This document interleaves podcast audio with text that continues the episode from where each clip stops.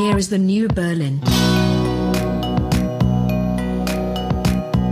Hier ist das neue Berlin. Aquí está el nuevo Berlín. Voici la nouvelle Berlin.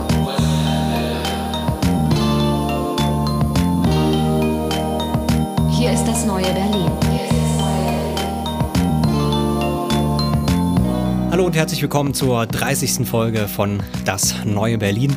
Wir haben uns vor der Sendung gerade unter Game of Thrones unterhalten. Äh, Leo, du guckst das. Grüß dich erstmal. Das habe ich dir im Privaten verraten. Äh, ja, du darfst es auch offiziell äh, ähm, sagen. Nein, das- Ähm, ich habe hab ich dich jetzt geoutet. Das entspricht nicht meinem unfreiwillig. kulturbürgerlichen Also, Nimbus. ich sag mal so, ich äh, gucke es leider nicht, ähm, aber ähm, vermisse etwas, weil da eben zurzeit ähm, so ein äh, super, äh, super Event abläuft, ähm, wo sie weltweit ähm, wahrscheinlich hunderte Millionen Menschen, das ist ja heute Dimension, die man sich gar nicht äh, vorstellen konnte früher, ähm, über diese letzte Staffel ähm, äh, austauschen und da wie so eine gemeinsame Geschichte erzählen, beziehungsweise nicht eine gemeinsame Geschichte, sondern 100 Millionen kleine Geschichten ähm, über das, was dort passiert.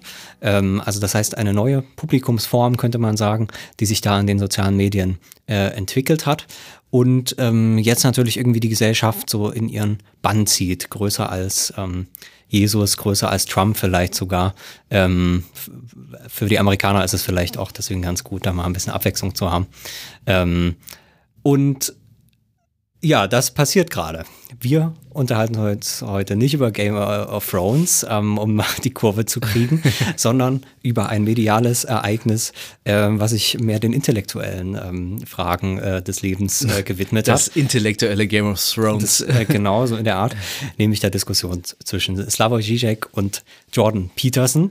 Ähm, ein äh, ja, intellektueller Kampf der Giganten. Ähm, So hieß es in der Werbung genau, zumindest. Äh, der, der, der geistigen äh, Giganten. Damit vielleicht tatsächlich so ein bisschen in der, in der ma martialischen, ähm, im martialischen Klang äh, durchaus Game of Thrones ähm, verwandt. Auf jeden Fall, ganz egal, was man davon hält, tatsächlich ein mediales Superereignis ähm, äh, in dieser intellektuellen Welt. Ähm, der Mitschnitt, beziehungsweise der, ähm, das ist kein offizieller Account, aber irgendwie der, der das da mitgeschnitten hat. Es gibt irgendwie zwei Videos auf YouTube, wo man das angucken kann. Ähm, haben zusammen irgendwie zwei, drei Millionen Aufrufe.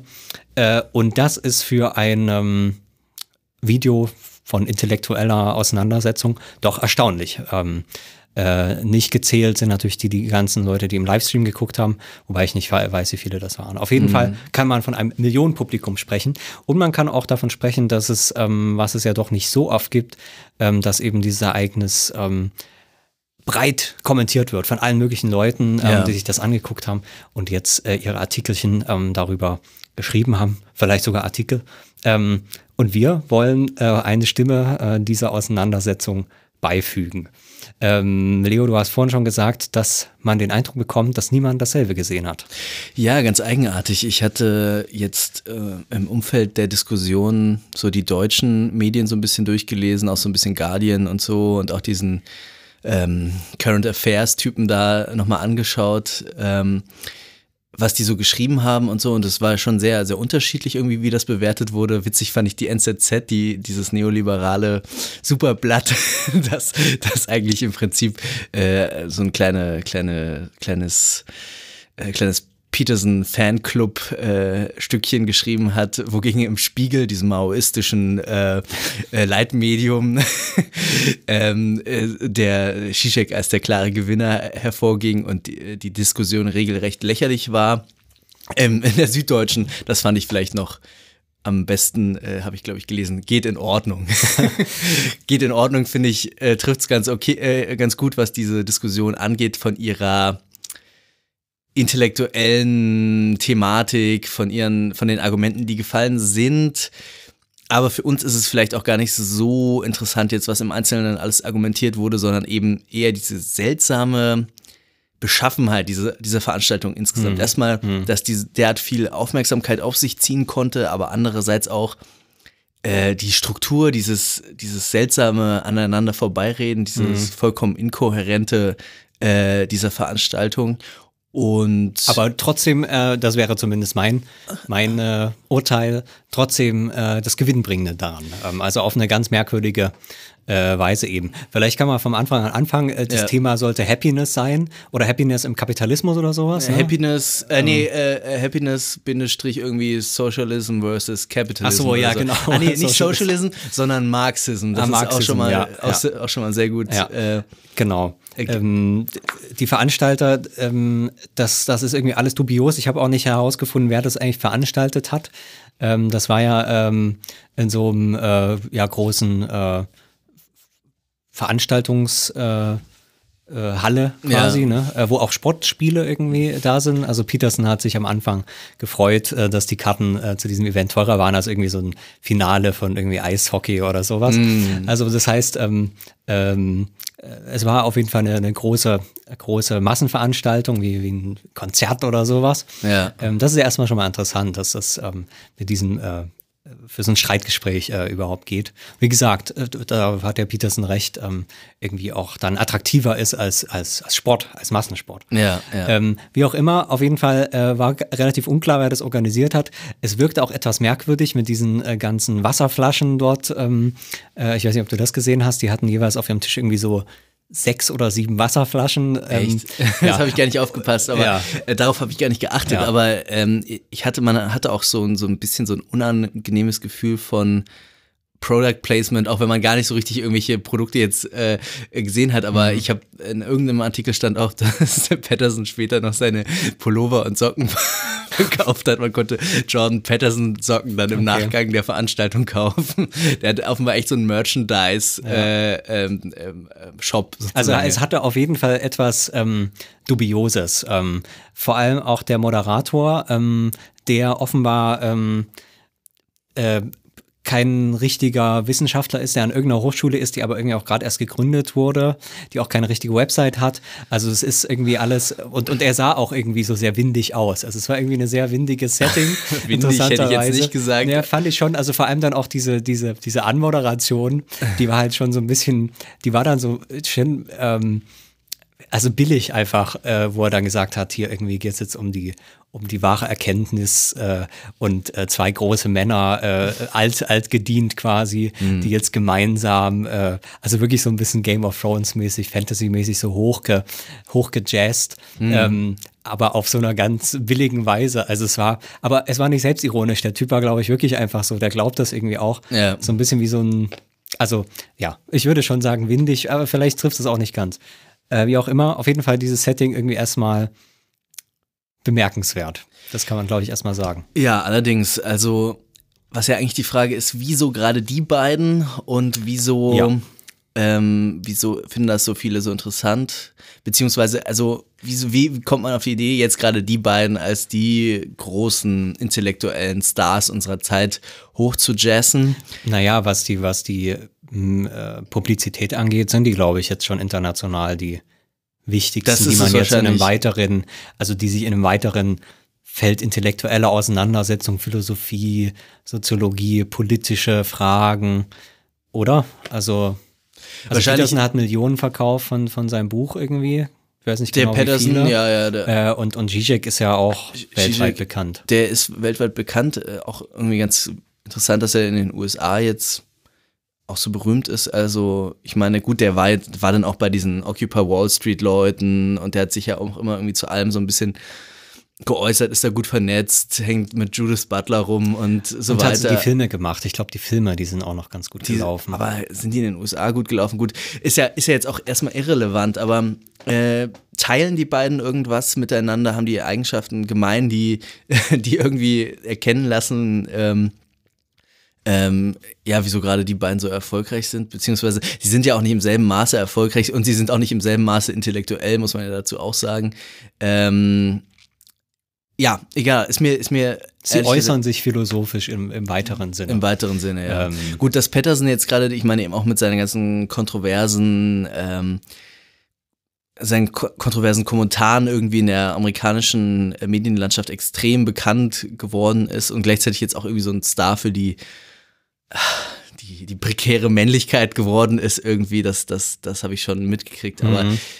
Okay, der, naja. Also sie sind, würde ich schon sagen, die Gemeinsamkeit, dass sie in einem ziemlich generellen Sinne irgendwie äh, eine Gesellschaftskritik machen. Ja, Und der okay. eine Mhm. quasi in einem weiteren Sinne von rechts, der andere in einem weiteren Sinne von links. Man wobei, ja jetzt, wobei genau jetzt, jetzt, ja. äh, äh, entschuldige, äh, man könnte ja auch jetzt sich vorstellen, Chomsky da einzusetzen zum Beispiel. Der lebt ja noch, äh, ist jetzt nicht mehr ganz, Ich glaube, nicht mehr der, ganz ich glaub, lustig. der fährt nicht mehr so viel, weil der, der sitzt, glaube ich, mehr im Büro, weil er doch zu alt ist. genau, aber die Habermas übrigens, Habermas, ich habe jetzt kürzlich ähm, mit einer gesprochen, die äh, bei ihm zu Hause war, kürzlich für ein Interview ja. und äh, in seiner riesigen Bibliothek und er hat auch gesagt, er reist nicht mehr. Ah ja, Er ist okay. zu alt.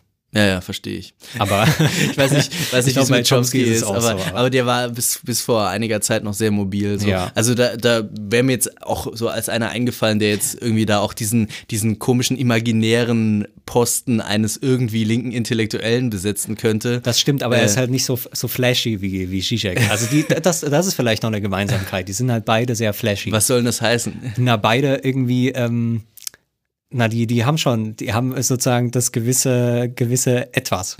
Also, also Zizek halt mit dieser absolut verrückten Art und dieser sehr ähm, exzentrischen und äh, mit seinem Nase äh, äh, anfassen und so weiter. Also das ist ein, also das sind halt Charaktere, die beiden. Das kann man Ja, glaube ich schon sagen. das stimmt schon, Zizek auf eine ab, sehr absurde Weise, äh, äh, Peterson auf eine mehr so ein bisschen eigentlich eine Witzfigur.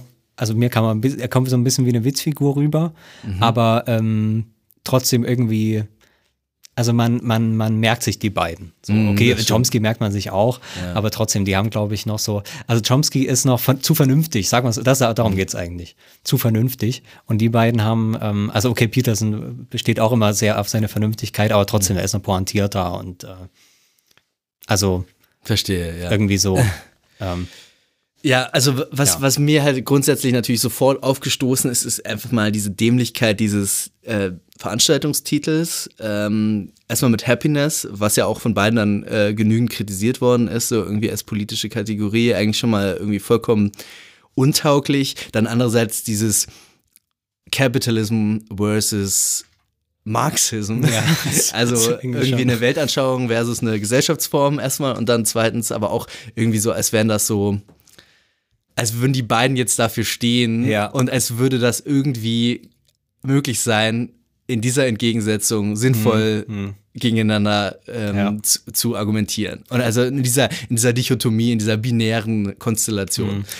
Das ist, das ist vielleicht auch erstmal okay für einen Veranstaltungstitel, aber offenbar war es ja auch das Schlagwort, was den beiden per E-Mail kurz vorher geschickt wurde, bevor sie ihre Inputs da äh, vorbereitet haben. Und das war eigentlich der, der, das einzig verbindende inhaltliche Element. Ähm, äh, irgendwie diese, dieses seltsame Schlagwort eben Mhm. dieses Titels, um, um darauf dann ihre Vorträge aufzubauen. Mhm. Ähm, fand ich sehr, also das hat mich, glaube ich, Ja. so erstmal am, äh, in erster Linie schon mal gestört. Was das angeht, ich, ich würde sagen, mich hat's nicht gestört. Ich fand es eigentlich mehr interessant. Ähm, äh, das ist so ein bisschen, ähm, also das war so ein bisschen überdeterminiert quasi. Ich muss an dieses äh, Fire Festival denken. Ich weiß nicht, ob du das mitbekommen hast. Das war irgendwann vor ein paar Jahren. Da gab es jetzt eine schöne Doku bei, ähm, bei Netflix.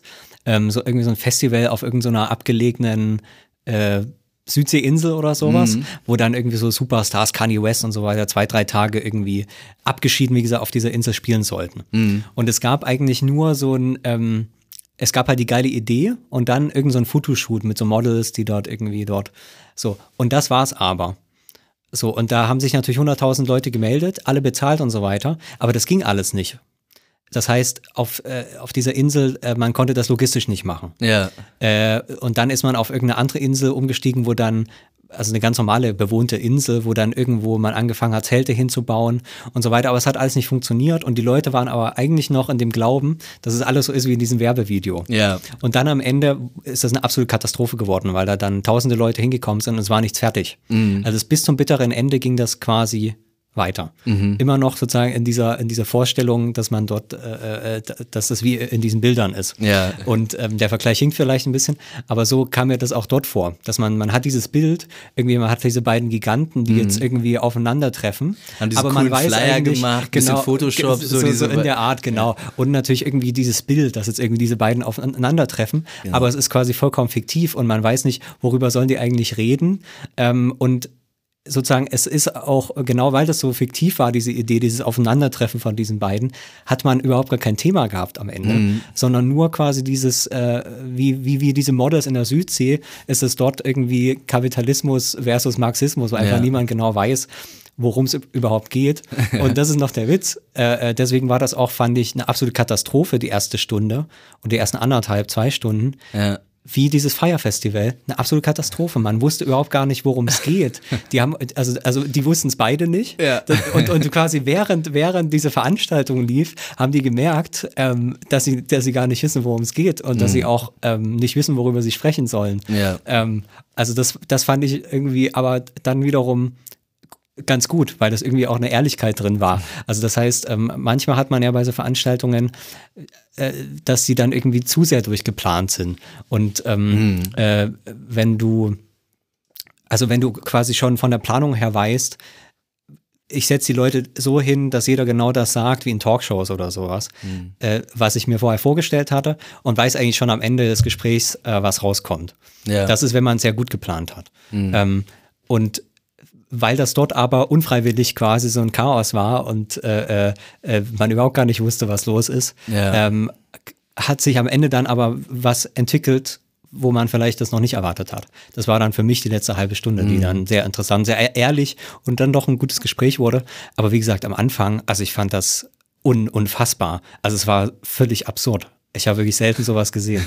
Vielleicht können wir da ja auch kurz drüber Ja, sprechen. also wenn das eine, Dis- wenn man so davon ausgegangen ist, das wäre irgendwie eine Diskussion und nicht irgendwie zwei Impulsvorträge zu einem lose bestimmten Thema, dann war es wirklich. Impulsvortrag, Ja. halbe Stunde. Ja, ja, ja. Jeder eine halbe Stunde. Ja, ja. Was, Und? Zizek nochmal 20 Minuten extra oder Ja, so. ja. Äh, das war, das war irgendwie echt schräg. Ja. Ich, ähm, Ja, vor allem, wenn halt das Thema nicht klar ist. Du sagst, wir wissen ja eigentlich heute nicht, worüber wir reden sollen. Also redet bitte beide erstmal eine halbe Stunde. Das ist irgendwie so. Dann ist ja schon eine Stunde um Ja. und keiner von den beiden weiß eigentlich, äh, was sie machen sollen. Also, absoluter Wahnsinn. Ja, ich, ich weiß auch nicht so genau. Also, das ist. Ich, ich bin ehrlich gesagt, ich bin mit der Erwartung reingegangen, dass das irgendwie. Ja, irgendwie, dass, dass sich da irgendjemand total blamiert oder so. Vielleicht jetzt auch durch Artikel oder so, dachte ich jetzt so, der Patterson, der blamiert sich richtig. Und natürlich hat er sich auch so ein bisschen blamiert, weil er halt keine Ahnung hat. Aber, Aber er hat auch nichts anderes behauptet. aber er hat auch nichts anderes behauptet und er hat sich auch nie als irgendwie als Kenner ausgegeben oder Ja. so. Und insofern finde find ich, er hat sich eigentlich auch ganz solide da geschlagen. Ja. Äh, er hat Ja, wie halt wie jemand, der zum ersten Mal irgendwie das kommunistische Manifest Genau, liest. genau, so hat ja. es halt wirklich, okay, Ja. hm, wie könnte ich das Thema angehen? Genau. Okay, na, ich nehme den, den, den einzigen Text, den ich kenne und das ist auch Genau. der kürzeste, den ich finden kann. Und die anderen Texte habe ich eh keine Chance und Zizeks Ja. Bücher kann ich auch nicht Ja. lesen.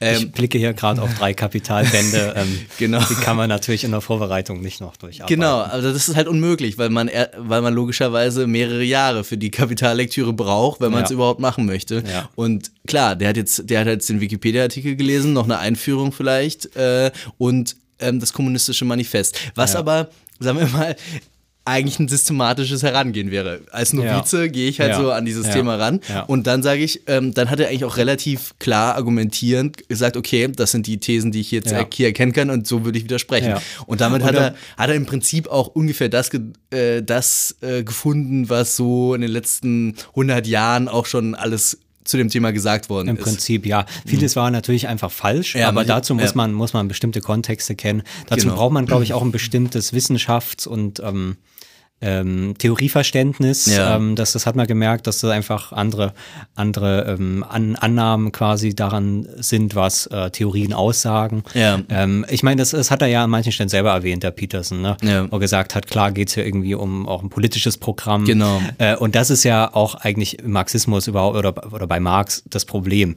Da gibt es ja auch eine große Philologie, die genau das versucht zu unterscheiden, Genau. was ist hier theoretisches, politisches Programm. Das ist auch alles nicht besonders einfach. Ja. Ähm, aber ja, stimme ich im Prinzip zu, dass das dann gar nicht so dumm war. Ja. Ähm, wie gesagt, vieles falsch, manches schon hundertmal gesagt, aber Ja. richtig. Manches war natürlich irgendwie auch Quatsch einfach. Aber ähm, äh, ja, er hat auch, also er ist ja, stimmt, er ist genauso eigentlich rangegangen. Zu sagen, ich habe das mal gelesen. Ja. Und okay, er hat so ein bisschen übertrieben, ne? Ja. wo er dann gesagt hat, äh, ähm, ja, ich habe schon Hausarbeiten bekommen, Mhm. die hundertmal konziser gedacht waren ähm, und so weiter und so fort.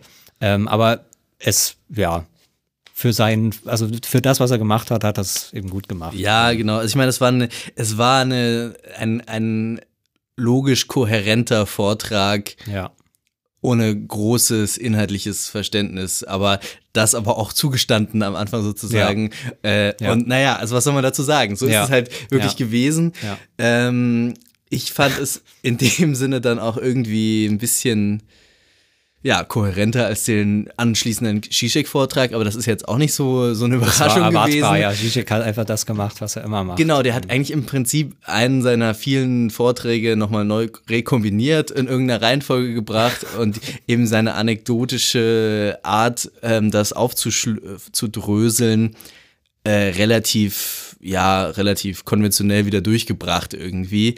Ähm, ich weiß nicht, soll, soll, macht Sinn, da nochmal inhaltlich reinzugehen? Also, ich meine, was jetzt so diese, diese grundlegenden Denk, äh, bei den beiden sind, das ist ja natürlich jetzt auch nicht ganz uninteressant. Ähm, ich hatte am Anfang den Verdacht, dass es vielleicht auch sowas sein könnte wie so, eine, so ein ganz äh, typischer, was du ja auch schon angedeutet hast, typischer ähm, Wissenschaftszwiespalt, also so zwischen zwei verschiedenen, vollkommen verschiedenen Denktraditionen mhm. auch, weil mhm. Patterson äh, ist ja schon eher so ein, so auch argumentiert zumindest empirisch, er ist jetzt nicht so ein richtiger Statistiker oder so, mhm. aber, aber er hat immer seine Statistiken da, er, mhm. er redet immer von Korrelationen und Wachstum und wie sich das mhm. zusammen, die beiden Größen miteinander zueinander verhalten, so. Zizek ist halt rein philologisch, geistesgeschichtlich, anekdotisch, ähm, hegelianisch sozusagen, also wirklich sehr sehr, sehr unterschiedliche Denktraditionen, die da schon mal mhm. aufeinanderstoßen. Und, und auch unterschiedliche Denkcharaktere. Quasi. Denkcharaktere, genau. Ähm, äh, das heißt nicht, dass jeder, der irgendwie viel Geistesgeschichte macht, so inkohärent äh, redet wie Zizek, das ist klar. Und das heißt auch nicht, dass ja. jeder, der, der, der stärker, sagen wir mal, statistisch argumentiert oder auch naturwissenschaftlich, ähm, dass der gleichzeitig auch ein reaktionärer Typ ist oder so. Äh, das ist alles nicht damit gesagt. Ähm, ich, hab, ich hatte am Anfang den Verdacht, dass, dass man das vielleicht so auch aufdröseln könnte, den Widerspruch zwischen den beiden. Aber das scheint mir jetzt auch nicht so ganz zutreffend, weil Patterson auch nicht so ein richtiger Positivistentrottel ist, sondern er, nee. wenn man so in seine, seine Promotion guckt, ich weiß das jetzt auch nur aus Artikeln, dann scheint er auch teilweise irgendwie ein Esoteriker zu sein, also wirklich ganz mhm. eigenartige, mhm.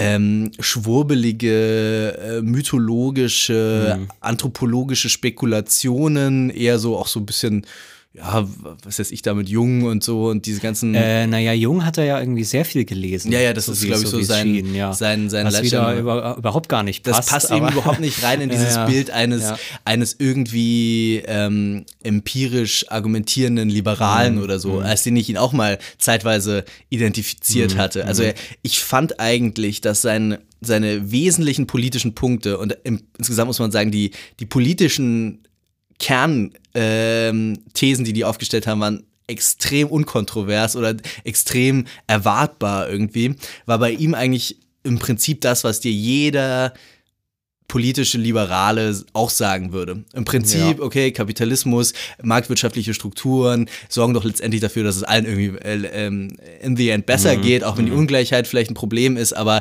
wir haben halt nichts anderes äh, Besseres mhm. und ähm, äh, deshalb sollten wir das jetzt so machen. Mhm. Und äh, genau, und der, der, die individuellen äh, äh, Potenziale, Qualifikationen, Fähigkeiten werden, werden dann da auch am, am idealsten zum Ausdruck kommen oder so. Ähm, genau, solche, solche Vorstellungen eben, äh, und bei Zizek fand ich es auch ganz irre irgendwie. Das, der nennt sich ja auch Sozialist eigentlich nur aus Provokation, weil im Prinzip. Ja, und war, Stalinist, ja. Stalin das ist ja immer, dass er als Stalinist identifiziert ja, wird. Ja, was natürlich total Quatsch ist. Äh, ja, also, äh, aber das gehört ja zur Show. Also, das, ja. das meine ich auch mit Flashy zum Beispiel. Ja. Also, jemand, der irgendwie sagt, ähm, so am Ende des Tages, klar muss man die Gulags wieder hochziehen, sonst funktioniert das, das alles sagt nicht. Er doch nicht wirklich. Ähm, Nein, nee, nee, nee, aber der, aber der kokettiert schon damit, ähm, was aber, finde ich, auch konsequent ist. Also, also ja, natürlich funktioniert. Aber er, ähm, aber er, nee, nee, nee, also er kokettiert nicht mit dem sowjetischen Massenmord. Also davon distanziert er sich, äh, distanziert er sich jedes Mal, wenn er darüber spricht. Also das ist, äh, das ist auch ganz ja, klar. Aber, das ja, ist auch aber, nicht seine, ja, aber, seine Positivfolie. Nee, nee, nee, nee, nee, das würde ich auch nicht sagen. Aber dass, ähm, dass ähm, quasi man äh, jetzt zum Beispiel sowas wie ähm, den Sozialismus äh, und das, was aus dem Sozialismus geworden ist, nicht verstehen kann, wenn man nicht das auch akzeptiert, dass man auch in einem bestimmten System Gulags braucht, zum Beispiel. Also sozusagen, dass, dass die Diskussion über diese Fragen nicht damit getan ist, dass man sagt, dass das alles ganz schlimm ist und nie wieder passieren darf. Ja. sondern dass man das in einer gewissen Weise ernst nehmen muss und was bedeutet das? Ja. Und dass es eine bestimmte Vernunft hat, diese Gulags hochzuziehen. Sozusagen mhm. aus einem bestimmten äh, aus einem bestimmten politischen System heraus. Ja, okay. Ähm, also. und, und darüber sozusagen ernsthafter, ernsthafter zu nachzudenken. Das stimmt, ähm, ja. Äh, wie gesagt, ohne immer dieses, ach, das ist alles ganz schlimm und darf nie wieder passieren. Das ist ja irgendwie das Einzige, was man so dazu meistens sagt. Ähm, da, da, geht er irgendwie schon anders hin und das ist, glaube ich, für ihn schon entscheidend. Da geht er natürlich auch auf absolute Konfrontation eben zu diesem Linksliberalen, mhm. wo ja genau das darin besteht, ne? zu sagen, Staaten, große staatliche Macht ist schlimm, und ähm, darf nie wieder passieren. Man sieht es ja bei Hitler und bei Stalin. Mm. Und that's it. Mm. Ähm, äh, das ist ja irgendwie so diese linksliberale Position. Ähm, und da, wie gesagt, da geht er ja schon dagegen und sagt, man muss auch über diese über diesen Staatssozialismus anders nachdenken. Ich würde auch nicht sagen, dass er sich jetzt als Stalinist bezeichnet, aber zumindest dieses, ähm, dieses so ähm, ja, Larifari, staatskritische und so weiter. Mm. Ähm, da ist er schon, das ja, geht ja, das natürlich schon ganz Also er anders. sagt schon ähm, starke, anonyme, institutionelle Macht und so. so. Also vor allem, der stänkelt dann immer so gegen diese äh, basisdemokratischen, ähm, ja. ja, so also richtig so per se ähm, institutionsfeindliche Linke ja, vor auch. allem vor allem machtfeindlicher. Ja. Also das, genau. da, das kann man ja wirklich über die Linke sagen heutzutage. Sie ist einfach machtfeindlich. Sie hat ein absolut ähm, im Prinzip schon ein bisschen schizophrenes Verhältnis zur Macht, aber im Zweifelsfall hat sie Angst vor Macht und will keine Macht.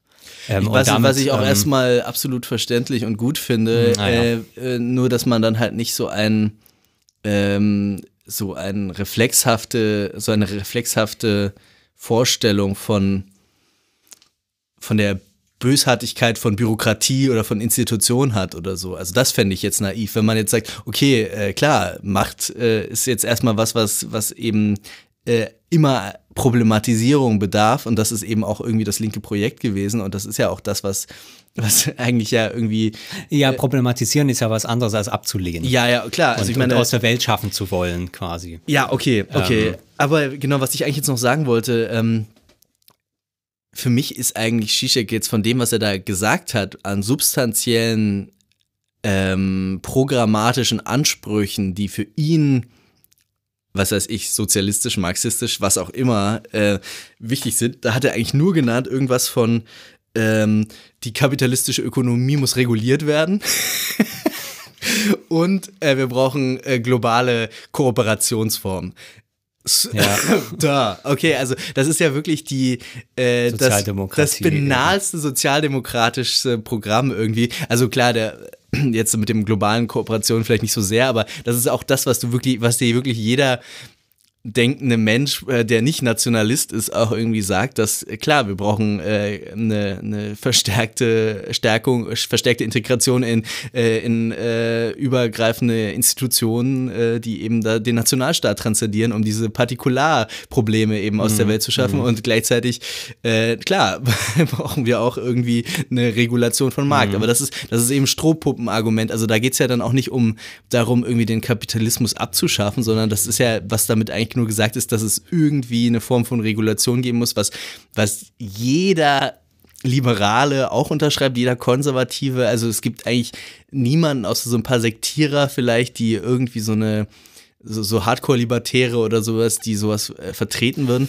Also ganz eigenartig. Ja, aber ich glaube, damit ist auch erstmal nicht, also das finde ich ist auch erstmal nicht schlimm, weil, also natürlich ist das, ist das irgendwie alles selbstverständlich.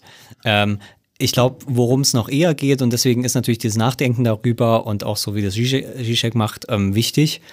Ähm, diese Frage der, also es ist eigentlich immer noch eine Bewältigung des Endes der Geschichte, letzten Endes, ne? Dass mhm. eben ähm, diese Welt alternativlos geworden ist ja. und man jetzt erstmal wieder verstehen muss, wie, ähm, wie es anders gehen kann, ja. wenn es aber nicht anders geht mehr, ja. weil eben dieses Projekt gescheitert ist mhm. und es eben auch ähm, diese, diese sozusagen diese utopische Gegenwelt und diese Möglichkeit des anderen nicht mehr denkbar ist in dem Sinne. Das ist, glaube ich, noch irgendwie so diese Bewältigung. Und da sind das eben zwei Leute, die halt ähm, in, in diesem Sinne, würde ich sagen, Real, Realisten sind. Indem sie quasi nicht dieses, dieses utopische Moment haben. Sie sind ja beide absolute Anti-Utopisten. Ähm, das war ja auch das, was sie eigentlich zuerst herausgefunden haben. Das war eigentlich der wunderbare Prozess. Peterson war ja eigentlich eher interessiert. Da waren auch immer wunderschöne Einstellungen, wie er dann so ähm, ganz, so hatte so einen ganz äh, merkwürdigen Blick, so ein, so ein bisschen verdutzt Für und mich so wirkte das fasziniert. ein bisschen Ähm, affektiert auch, Es war ein aber- bisschen affektiert, aber äh, ich hatte schon das Gefühl, dass er irgendwie ernsthaft fasziniert war, Ja. äh, was, was, was Gigi dort erzählt. Das meiste kann man ja auch nicht verstehen und soll man ja auch nicht verstehen in dem Sinne, dass man ein Argument nachvollzieht, Mhm. aber dass man eben irgendwie äh, fasziniert ist, so würde Ja. ich es vielleicht erstmal sagen. Ähm, und das hat er ja dann relativ schnell herausgefunden, dass, dass Zizek kein Marxist ist, äh, Ja. in dem Sinne.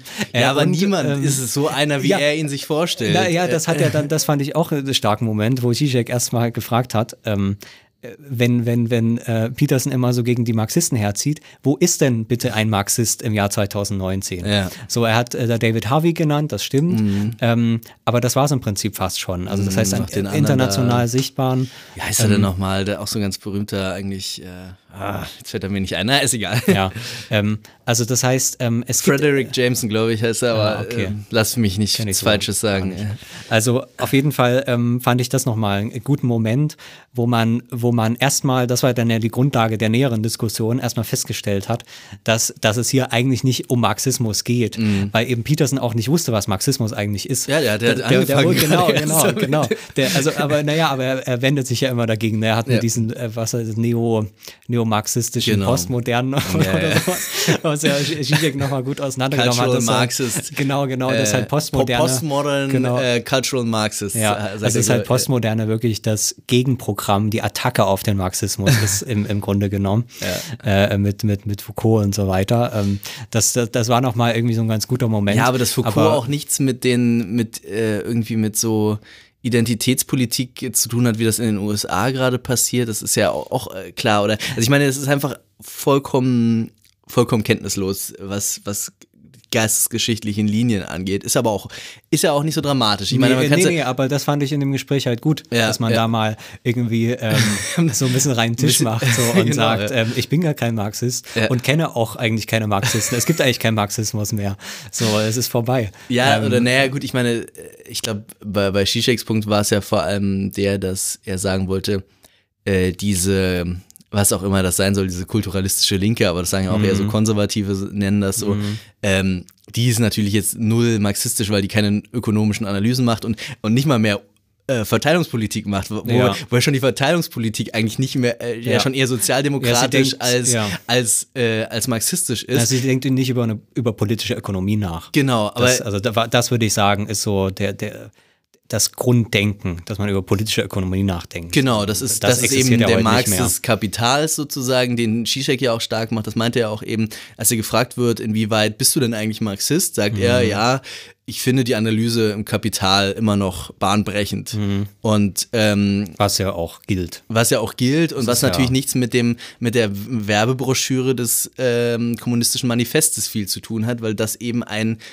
ein Text ist, der irgendwie appellativen Charakter hat Mhm. und der eben eben naja eben eher ein, eine, eine, eine Art Flugschrift ist als ein als eine ähm, gesellschaftstheoretische Analyse und ob man jetzt das Ja, das Kapital gut kein- findet ja. oder nicht ist natürlich nochmal eine andere Frage. Das ist kein Stellvertreter des Werks auf jeden Fall. Genau, genau. Und man versteht halt noch nicht so richtig alles oder nicht mal die Hälfte, wenn man, wenn man eben das so rezipiert. Das ist ja auch klar. Und natürlich stehen die dämlichsten Diagnosen auch im kommunistischen Manifest, dass es eben quasi sich das alles von selbst löst, dieses ganze Geschichtsteleologische, dass Ja. es eigentlich quasi notwendig, eigentlich schon quasi den Kapitalismus schon so gut wie nicht mehr gibt, weil der sich äh, von selbst zerstört.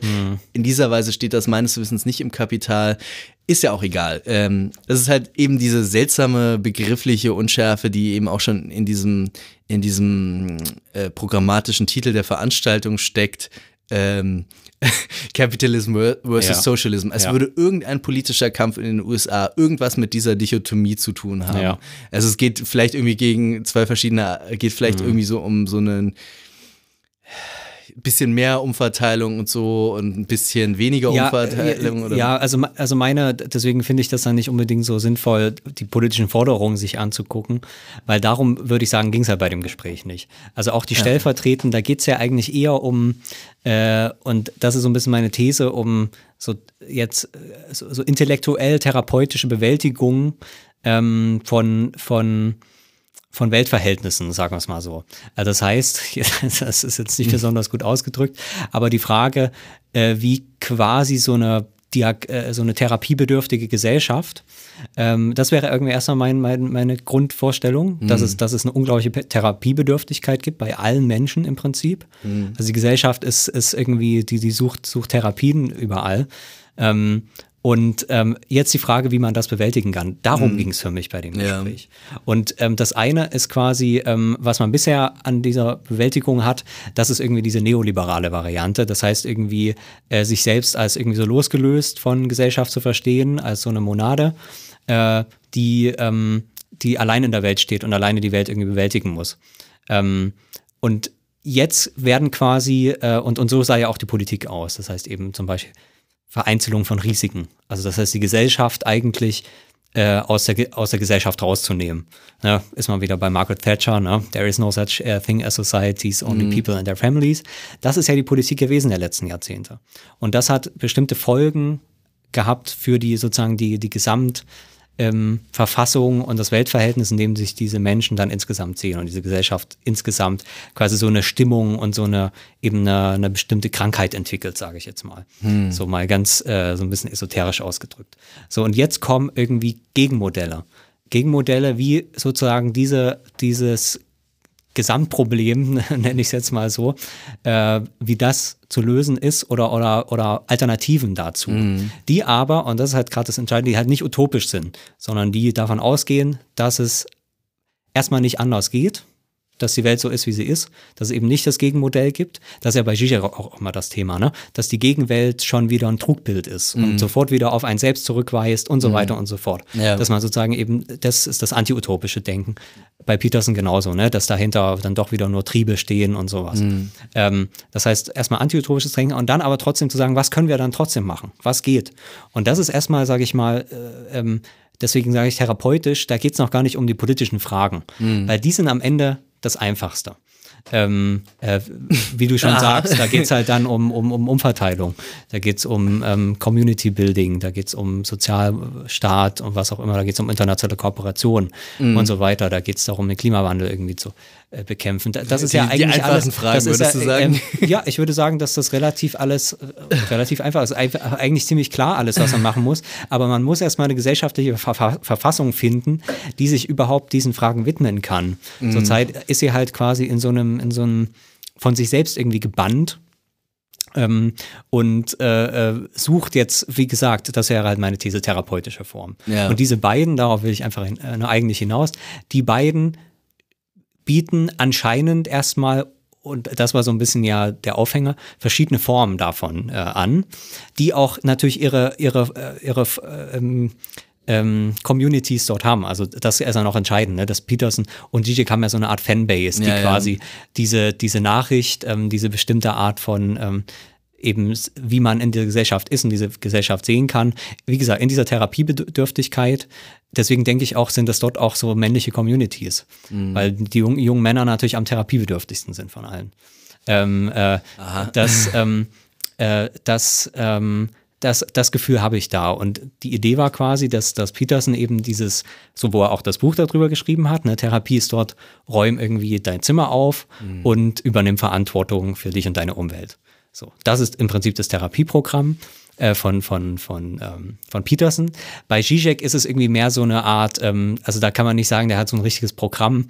Das ist halt eher irgendwie so ein, ähm, naja, so mit so Witz und, und, äh, und ähm, naja, so eine gewisse Ignoranz, aber Spaß, irgendwie mm. die Welt auseinanderzunehmen, so ja. ungefähr. Ja. Was ja auch, auch eine Art sein kann. Trotzdem aber sozusagen mit diesem Kern an äh, irgendwie ist doch noch Wobei das, das, das ist ja, ich meine, ich sage mal so, das ist ja bei, bei Xi nicht ganz klar, glaubt er noch an die Revolution oder nicht. Aber es ist trotzdem noch irgendwie dieser, dieser Kern, dieses irgendwie ähm, ist noch da, so dieses revolutionäre Bewusstsein. Auch wenn es natürlich unendlich gebrochen und ähm, sich selbst ist, ist, ist, ist bei Zizek auch was sehr Unironisches. Das meinte ich vorhin mit dieser Diskussion über die UdSSR.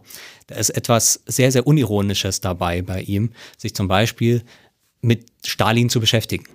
Ne? Also er nimmt das sehr, sehr ernst, dass dort versuch, was dort versucht wurde und das zu verstehen. Ähm, das sind, würde ich sagen, so, so einfach unterschiedliche Pro Programme. Jetzt Interessante in dem Gespräch war jetzt, dass sich diese Programme eben als gar nicht so unterschiedlich herausgestellt haben erstmal. Das finde ich, das darum ging es in diesem Gespräch, das dann so zu finden. Und das hat natürlich gedauert. Ne? Wir haben schon gesagt, die haben erstmal eine halbe Stunde gesprochen. Äh, Peterson äh, halt mit dieser Zerlegung des kommunistischen Manifests, Zizek dann mit dem, wir haben es schon gesa gesagt, mit so einer Ansammlung von dem, was er irgendwie immer sagt, dann natürlich auch ganz schnell bei Stalin und Hitler und bei allen möglichen ist. Ähm, und dann ging das irgendwie so relativ lange, so Beiträge, ne, so einer nach dem anderen. Der Moderator hat immer mal noch versucht, so Inputs zu geben, aber der war ja, der, der wusste gemacht, überhaupt oder? gar nicht, worum es geht. Ja. Dafür hat er eigentlich sein Ähm, Geld bekommen. wenn er Geld, ja, bestimmt hat er was bekommen. Naja, äh, und dann haben die irgendwie so nach und nach, hatte ich das Gefühl, mussten die erstmal verstehen, worum geht's hier eigentlich. Und das hat sowohl was damit zu tun, dass, dass sie beide wahrscheinlich auch voneinander einfach nicht so viel rezipiert haben. Die haben, glaube ich, auch beide nichts voneinander gelesen, den Eindruck hatte ich zumindest nicht. Also bei, bei Zizek macht das Sinn, äh, also dass, dass Peterson Zizek nicht gelesen hat, weil das ist halt echt nochmal eine ziemliche Nummer. Zizek hat äh, wiederum wahrscheinlich kein Interesse, jetzt die 12 äh, Rules for Life zu lesen, Ja. auch wenn er das mal gemacht haben könnte, aber Ich naja. glaube, er hat mal irgendwo gesagt, er hätte mal im Buchladen reingeguckt. Ja, oder er hätte es sowas. sehr unterstützt, wenn Ja. er es gekauft hätte. Ja, also äh, ja, genau. Und, und dann ging das, genau, und das ist das eine. Aber das zweite war natürlich auch thematisch. Sie wussten halt auch einfach nicht, worüber sie auf, an diesem Abend äh, reden sollten. Ja. Das heißt, es war so eine doppelte Offenheit da, einmal der Veranstaltung, ähm, weil, weil keine Ahnung, Peterson ist irgendwie davon ausgegangen, jetzt irgendwie so dieses Bild, was er von einem Marxisten hat, jetzt vor sich zu, zu sitzen, der jetzt hier irgendwie das kommunistische Manifest vorträgt quasi. Ja. Also das hat er ja offenbar so vermutet erstmal, ähm, was, was ja absurd ist. ähm, äh, und und äh, Zizek, dem ist es ja relativ egal, der macht ja einfach alles und schießt immer, schießt immer, immer gleich los. Ähm, und dann, ja, dann gab es eben diesen Prozess, sich so langsam darüber zu verständigen. Und das fand ich dann wiederum ganz gut, weil Peterson hat so irgendwie den Vernünftigen gespielt, Ja, ja. der so erstmal, äh, der, der zum Beispiel äh, irgendwie, das war ja wirklich so mit diesem, der hat ja sowas Verwundertes in der Stimme, sowas, Ja, ja. was du schon gesagt hast, so ein bisschen affektiertes, irgendwie, was ist es denn jetzt wirklich so, dass sie kein Marxist sind, irgendwie Ja. so? Äh, und dann hat das Zizek ja eigentlich auch ganz gut erklärt. Also natürlich immer vom Hundertsten ins Tausendste wieder und dann seine Anekdoten und so weiter. Aber ähm, dann, also ich finde, es hatte dann doch ein, so nach und nach, wie gesagt, ich würde sagen, es ging nach anderthalb, zwei Stunden ging das erst so richtig los ja. äh, dass man dann so nach und nach äh, darauf kam, worum es ging. Und ja, Das stimmt. Andererseits würde es mir jetzt auch schwerfallen zu sagen, worum es denn dann eigentlich ging. Du hast jetzt dieses Wort therapeutisch äh, eingeführt. Ich weiß nicht, ob das, ob das so ganz trifft. Also es, es, es mag schon sein, also die haben sich vor allem auf der individuellen Ebene sehr gut verstanden. Also wo, worum es da, wo es darum ging, äh, in welchem Verhältnis steht das Individuum zu seiner Umwelt, zur Gesellschaft und so und dann so zu so, Parti äh, zu so Einzelfragen wie äh, Glück zum Beispiel, ähm, da haben die sich, glaube ich, recht gut verstanden. Da waren die dann auch Mhm. ja, relativ. da war ja das, da, da ist er, sind sie auf dieses Anti-Utopische gekommen.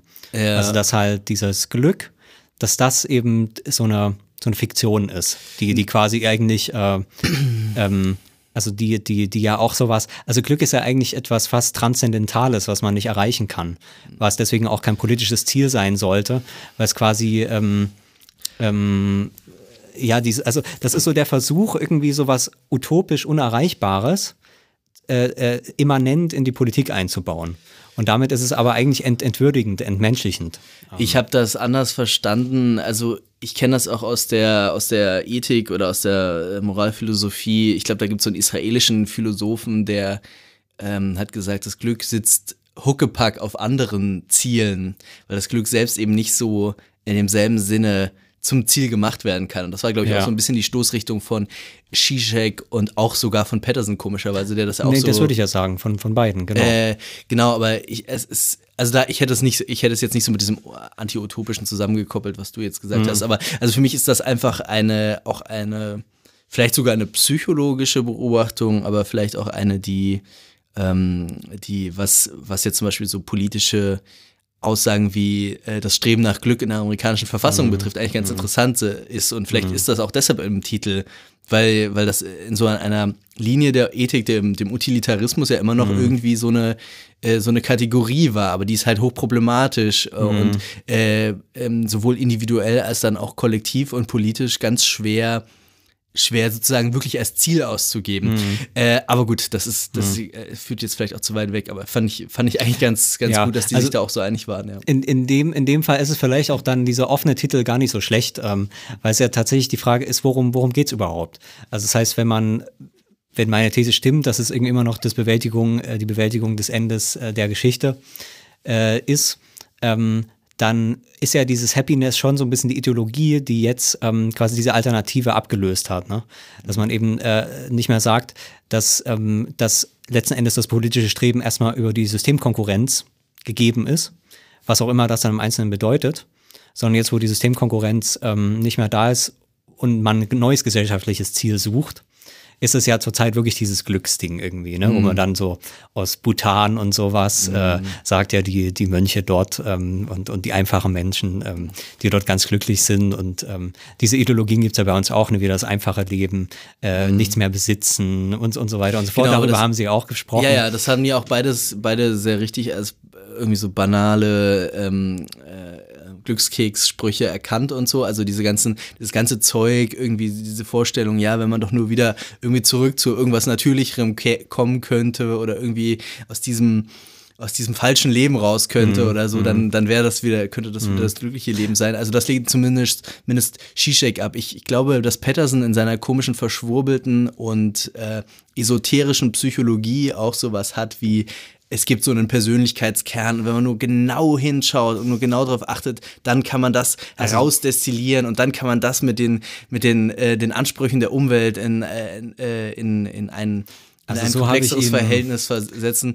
Na, So doch, an der, einen Stelle, an der einen Stelle klang das so. Ja, ähm, okay, also er ist, er ist zum Teil nicht, nicht besonders konzise, aber so der Kern seiner, und da kommen wir vielleicht so ein bisschen auf die, auf die äh, Gemeinsamkeit der beiden, ähm, ist ja schon dieses ähm, so ein bisschen aus äh, über, über Beziehungen quasi, aus dieser, also bei Zizek ist ja das Thema so diese unendliche Spiegelung von, von ähm, Fiktion und, und Realität quasi. Mhm. Ja, ja. Das ist, finde ich, das Thema, was sich irgendwie bei ihm durchzieht. Natürlich irgendwie äh, sozusagen, das ist halt quasi eigentlich ja die, die ähm, äh, psychoanalytische Thematik oder diese, dieser psychoanalytische Marxismus, der fragt sich ja genau das, ne? Ja. Aus dieser Frage von was ist eigentlich real, äh, ähm, den Kapitalismus zu verstehen. Mhm. Äh, in, in, äh, eben in, in dem Falle eben nicht äh, durch eine politische Ökonomie, sondern durch eine Psychoanalyse des Kapitalismus. Ja, ja. Ähm, und da, äh, darum, darum geht es ja.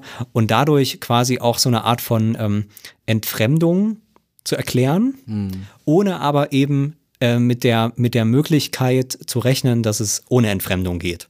Sondern dass es sozusagen ähm, eine grundsätzliche Entfremdung eingebaut ist und, und dann äh, der, der Kapitalismus aber eine bestimmte Art von Entfremdung entwickelt. Und ähm, sozusagen, wo man sich nur, nur selbst sozusagen aus dem Verhältnis herauswinden kann oder, oder am Ende nie wirklich herausfinden kann, aber vielleicht eine Möglichkeit des Umgangs finden kann. Ja. Das ist ja so ein bisschen äh, das Thema. Bei Peterson ist es am Ende eigentlich eine sehr, einfach eine ganz normale konservative äh, Diagnose, Ja, ja, äh, die auch, würde ich sagen, aber auch trotzdem richtig ist. Äh, vielleicht nicht in diesem Verfallsding, äh, Ding, ne? also dass er sagt, irgendwie früher, ähm, Was wobei, besser ähm, so. ja, Das genau, sagt er genau. nicht so, ne? Ja, doch, er sagt schon, wobei ich auch sagen würde, das stimmt auch erstmal, äh, dass zum Beispiel die Familie früher äh, eine bestimmte Art von äh, Beziehungsform war, die äh, quasi eine bestimmte, bestimmte Einbindung des Individuums in, in soziale Beziehungen gewährleistet hat. Äh, und das stimmt ja. Also eine gewisse Art von Entfremdung kann es natürlich nicht geben in einer familial organisierten äh, Gesellschaft. Da gibt es andere Entfremdungsformen. Aber diese Entfremdung, mit der wir heute zu tun haben, die gibt es natürlich in gesellschaftlichen Formen. Äh, oder, oder wie er das dann immer mit, mit so sehr äh, äh, so primären Gesellschaften, Stammesgesellschaften und sowas. Ähm, da ist es natürlich anders. Und er erzählt jetzt quasi diese konservative Verfallsgeschichte, dass mit der Moderne irgendwie es einfach diese Dissoziation gab. Die kann man dann entweder wirklich, wenn man es als moderne Verfallsgeschichte erzählen will, irgendwann ins 17. Jahrhundert oder sowas Mhm. äh, äh, ähm, äh, transportieren oder wenn man es aktueller haben will, halt in die 60er, 70er Jahre, als dann eben das Nachkriegsregime, was auch eigentlich ja sehr konservativ war mit dieser Kernfamilie und so weiter und so fort. Und natürlich, das muss man dazu, dazu sagen, ähm, mit der extremen Staatsintervention ähm, äh, äh, nach der Wirtschafts-, äh, Weltwirtschaftskrise, also das heißt die sozialdemokratischen Gesellschaften der zweiten Hälfte des 20. Jahrhunderts, ähm, die familiär extrem konservativ waren und einen hohen äh, Staatsinterventionen äh, hatten und Ja. dadurch quasi eine relativ starke, das muss man glaube ich schon sagen, eine relativ starke soziale Infrastruktur gebildet haben. Ja. Ähm, mit allen ihren Problemen, ne, mit, mit bestimmten äh, Überintegrationen quasi, äh, äh, ähm, ähm, die dann eben erst durch die 68er wiederum reguliert wurden äh, und ähm, natürlich eben mit dem konservativen Familienbild. Aber trotzdem irgendwie sowas wie, wie, eine, wie eine Gesellschaft in einem starken Sinne äh, gebildet haben. Und das ist jetzt quasi, das würde ich schon sagen, das ist so die Kontrastfolie dann eben zu der neoliberalen äh, äh, Regulierungsweise, stimmt, die quasi auf, auf Auflösung dieser, dieser Sozialverhältnisse zielt. Das stimmt. Und das ist, und das ist die äh, Peterson-Erzählung, dass da was verloren gegangen ist. Und jetzt die Frage ist, wie kann man es machen? Ohne sozusagen zurück ähm, zu, zu ähm, Staatsinterventionismus, aber auch nicht zurück äh, ähm, quasi in diese, in diese neoliberale Weise. Also das fand ich dann schon ganz interessant, dass er schon das Gegenmodell macht zu dieser neoliberalen Self-Help. Dass man eben sagt, ähm, ich muss mich auf mich besinnen. Äh, da, da sind sie ja auch auf die Zen-Philosophie gekommen, die ja ge- gerade diese neoliberale äh, Regulationsweise ist des Individuums, quasi zu so, so, so eine Virtualisierung der eigenen Erfahrung äh, herzustellen, dass ich sage, ich äh, besinne mich auf mein Inneres und merke, die Welt ist nur eine Konstruktion und wenn ich mich innerlich ändere, dann ändert sich auch die Welt und, und so weiter und so fort. Ich weiß nicht, Ähm, ob das, ob das, ob ich da ganz auf einer Wellenlänge bin mit dieser Rekonstruktion, äh, ob das jetzt wirklich treffend ist. Ist das neoliberal, beziehungsweise ist das die Zen-Philosophie? ich hätte jetzt eher gedacht, also ich bin mir auch nicht ganz sicher, ob wirklich Peterson jetzt so weit von diesen neoliberalen ähm, ähm, Self-Help-Autoren ist eigentlich. Also er, er ist ja, er ist ja schon jemand, der genau das eben, äh, der eben sagt, okay, ich muss erstmal äh, mit mir selbst irgendwie was Neues ja, anfangen. aber, aber nicht, aber nicht in diese, in, in diese innere, sondern über die, dass man, also das heißt eben nicht über die Virtualisierung durch Selbstbezug, durch diese Innerlichkeit, sondern indem man Beziehungen zur Umwelt aufbaut. So, das ist ja genau sein Programm, wenn ich Ja. sozusagen, ähm, ich, also er sagt, er sagt ja eigentlich, Ja, ja. ich kann mich nicht selbst ändern. So, weil ich bin eben ein Mensch mit allen meinen Fehlern und das kann, kann ja am Ende des Tages auch nicht ändern. Ich bin halt ein Mensch. So, das ist ja auch diese, so eine konservative Anthropologie, dass der Mensch am Ende nicht zu ändern ist. Weder jetzt im Guten noch im Schlechten, das ist relativ egal, aber dass ich sozusagen darüber nicht frei verfügen kann.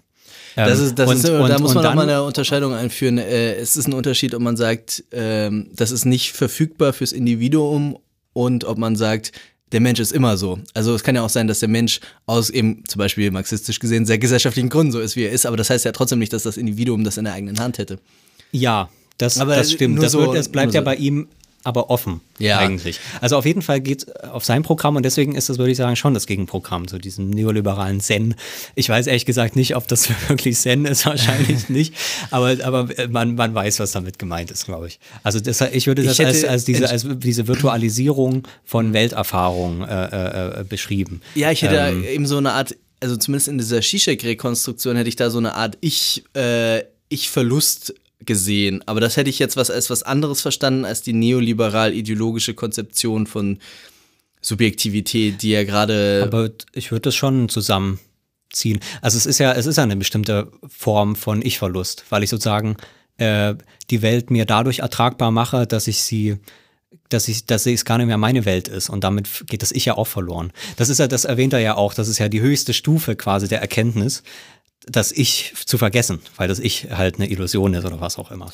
Ja, aber das ist, äh, das ist in meinen Sinn, äh, in meinen Augen jetzt nicht unbedingt neoliberal. Na, ich würde äh, sagen, es ist die Reaktion auf, auf neoliberale ähm, quasi Traumatisierung äh, so. der, der Subjekte.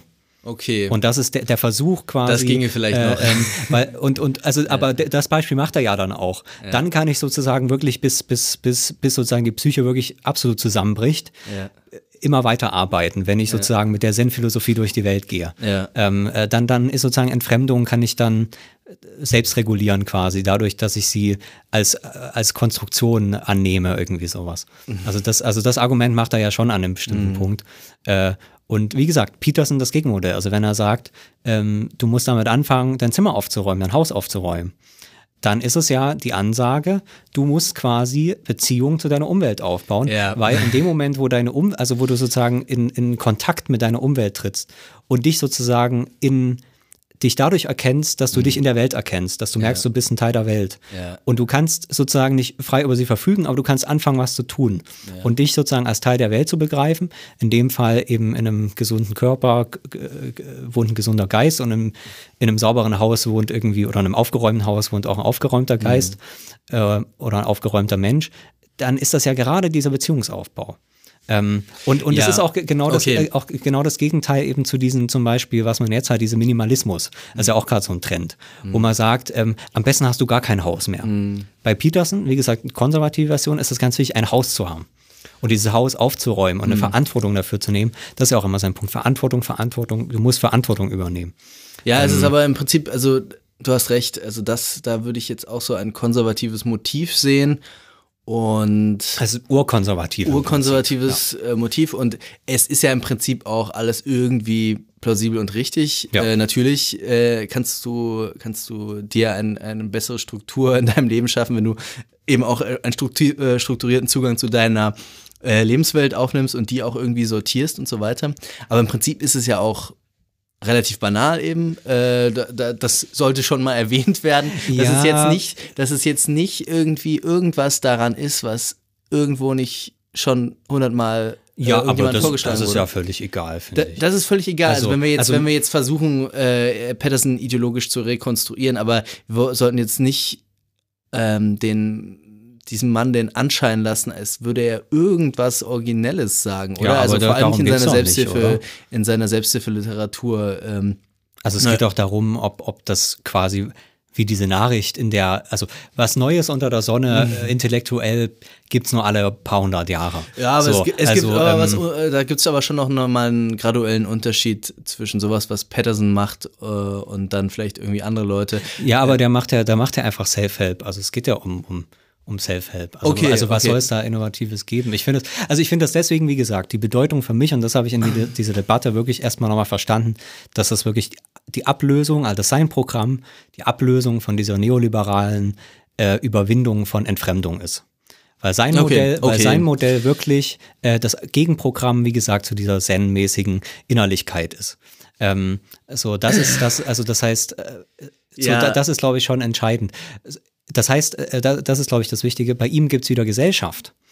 Das ist da, daran zeichnet sich ja äh, die ganze Safe-Help-Literatur der letzten Jahrzehnte aus, dass es in diesen Büchern keine Gesellschaft gibt.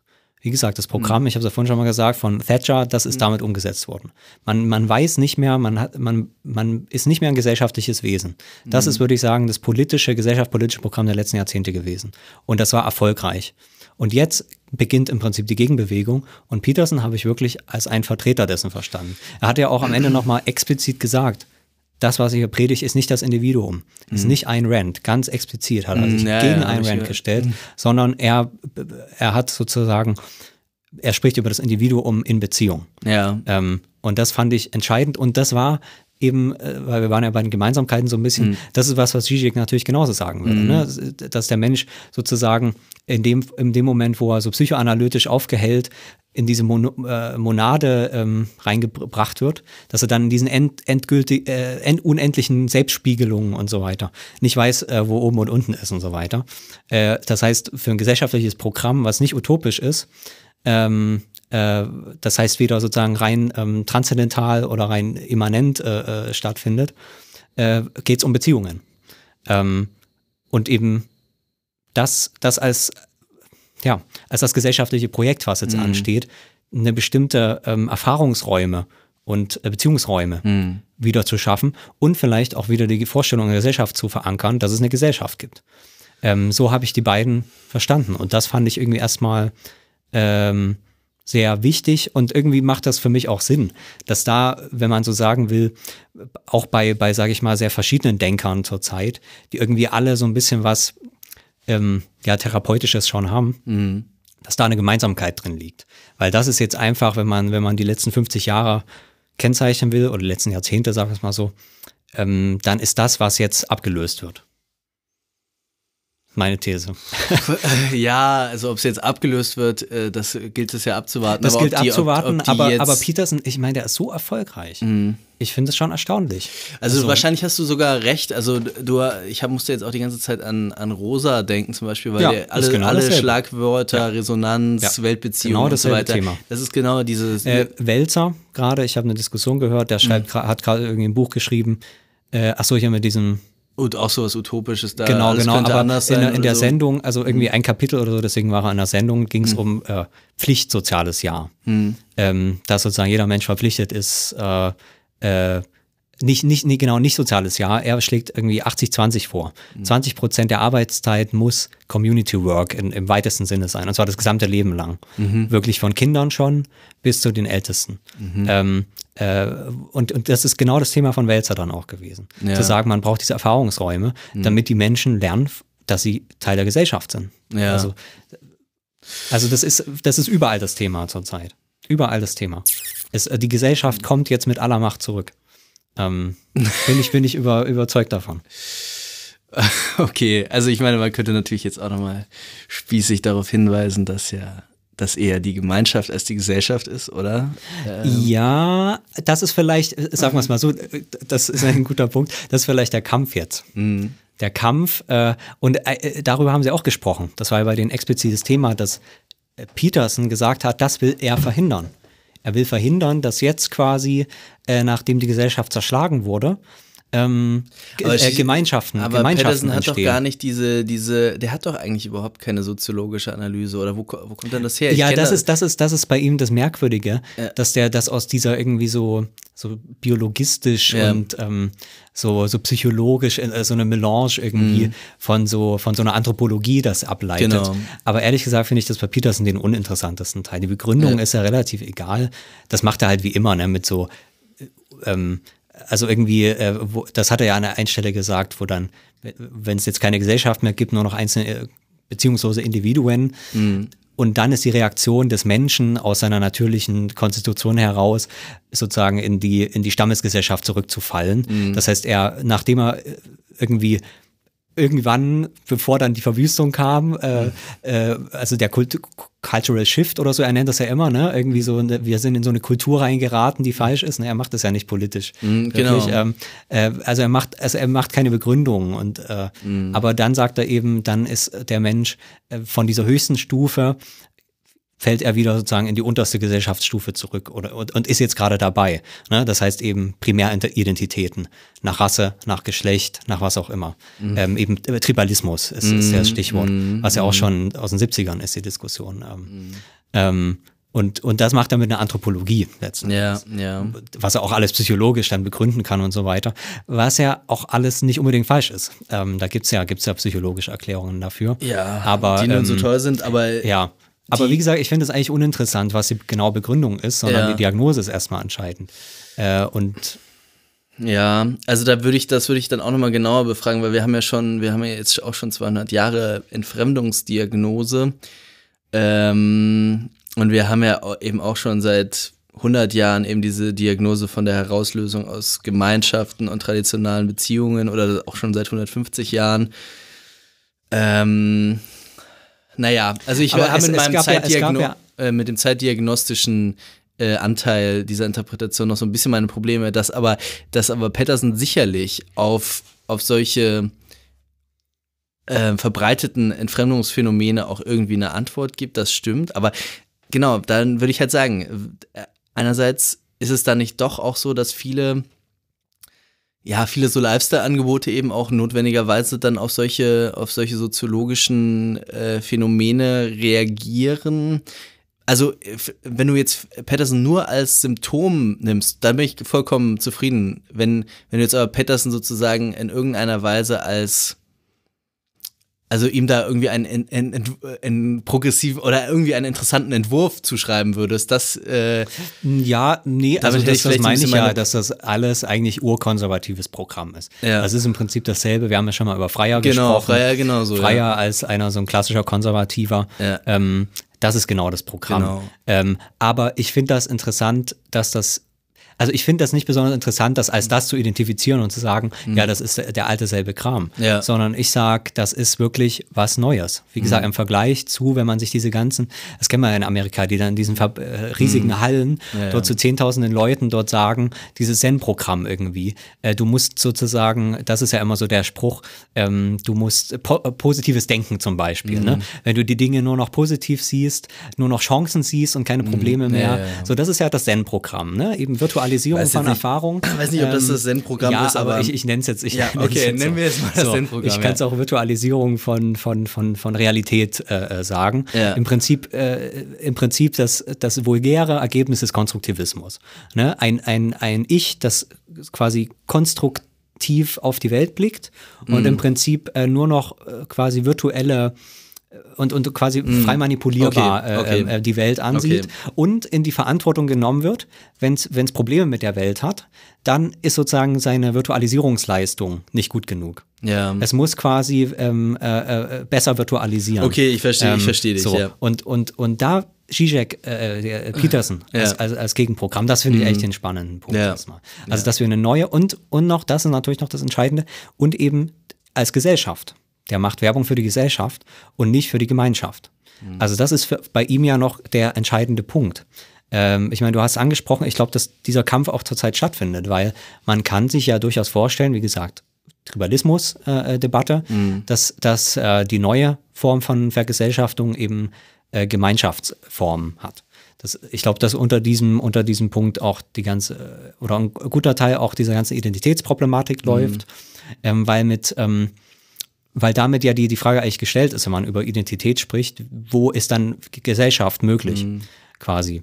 Ähm, also wenn man über Identität, spricht, und zwar jetzt in einem ganz abstrakten Sinne als Gesellschaftsmodell, ähm, wie ich sozusagen, wie Individuen vergesellschaftet werden. Ja. Und wenn sie quasi identitär vergesellschaftet werden, dann ist die Frage, wo, wo ist die Gesellschaft als ähm, letzten Endes wirklich in dieser traditionellen Gegenüberstellungen von, von Tönnies, ne? Gemeinschaft und Gesellschaft. Ja. Ähm, und wie gesagt, da sowohl Zizek als auch, auch äh, Peterson und dann natürlich irgendwie, natürlich politisch irgendwie auch meistens ein bisschen dumm, dann gegen, gegen quasi die, die linke Identitätspolitik. Ähm, ähm, weniger gegen die rechte Identitätspolitik, die ist ja bei beiden nicht so ein richtiges Thema.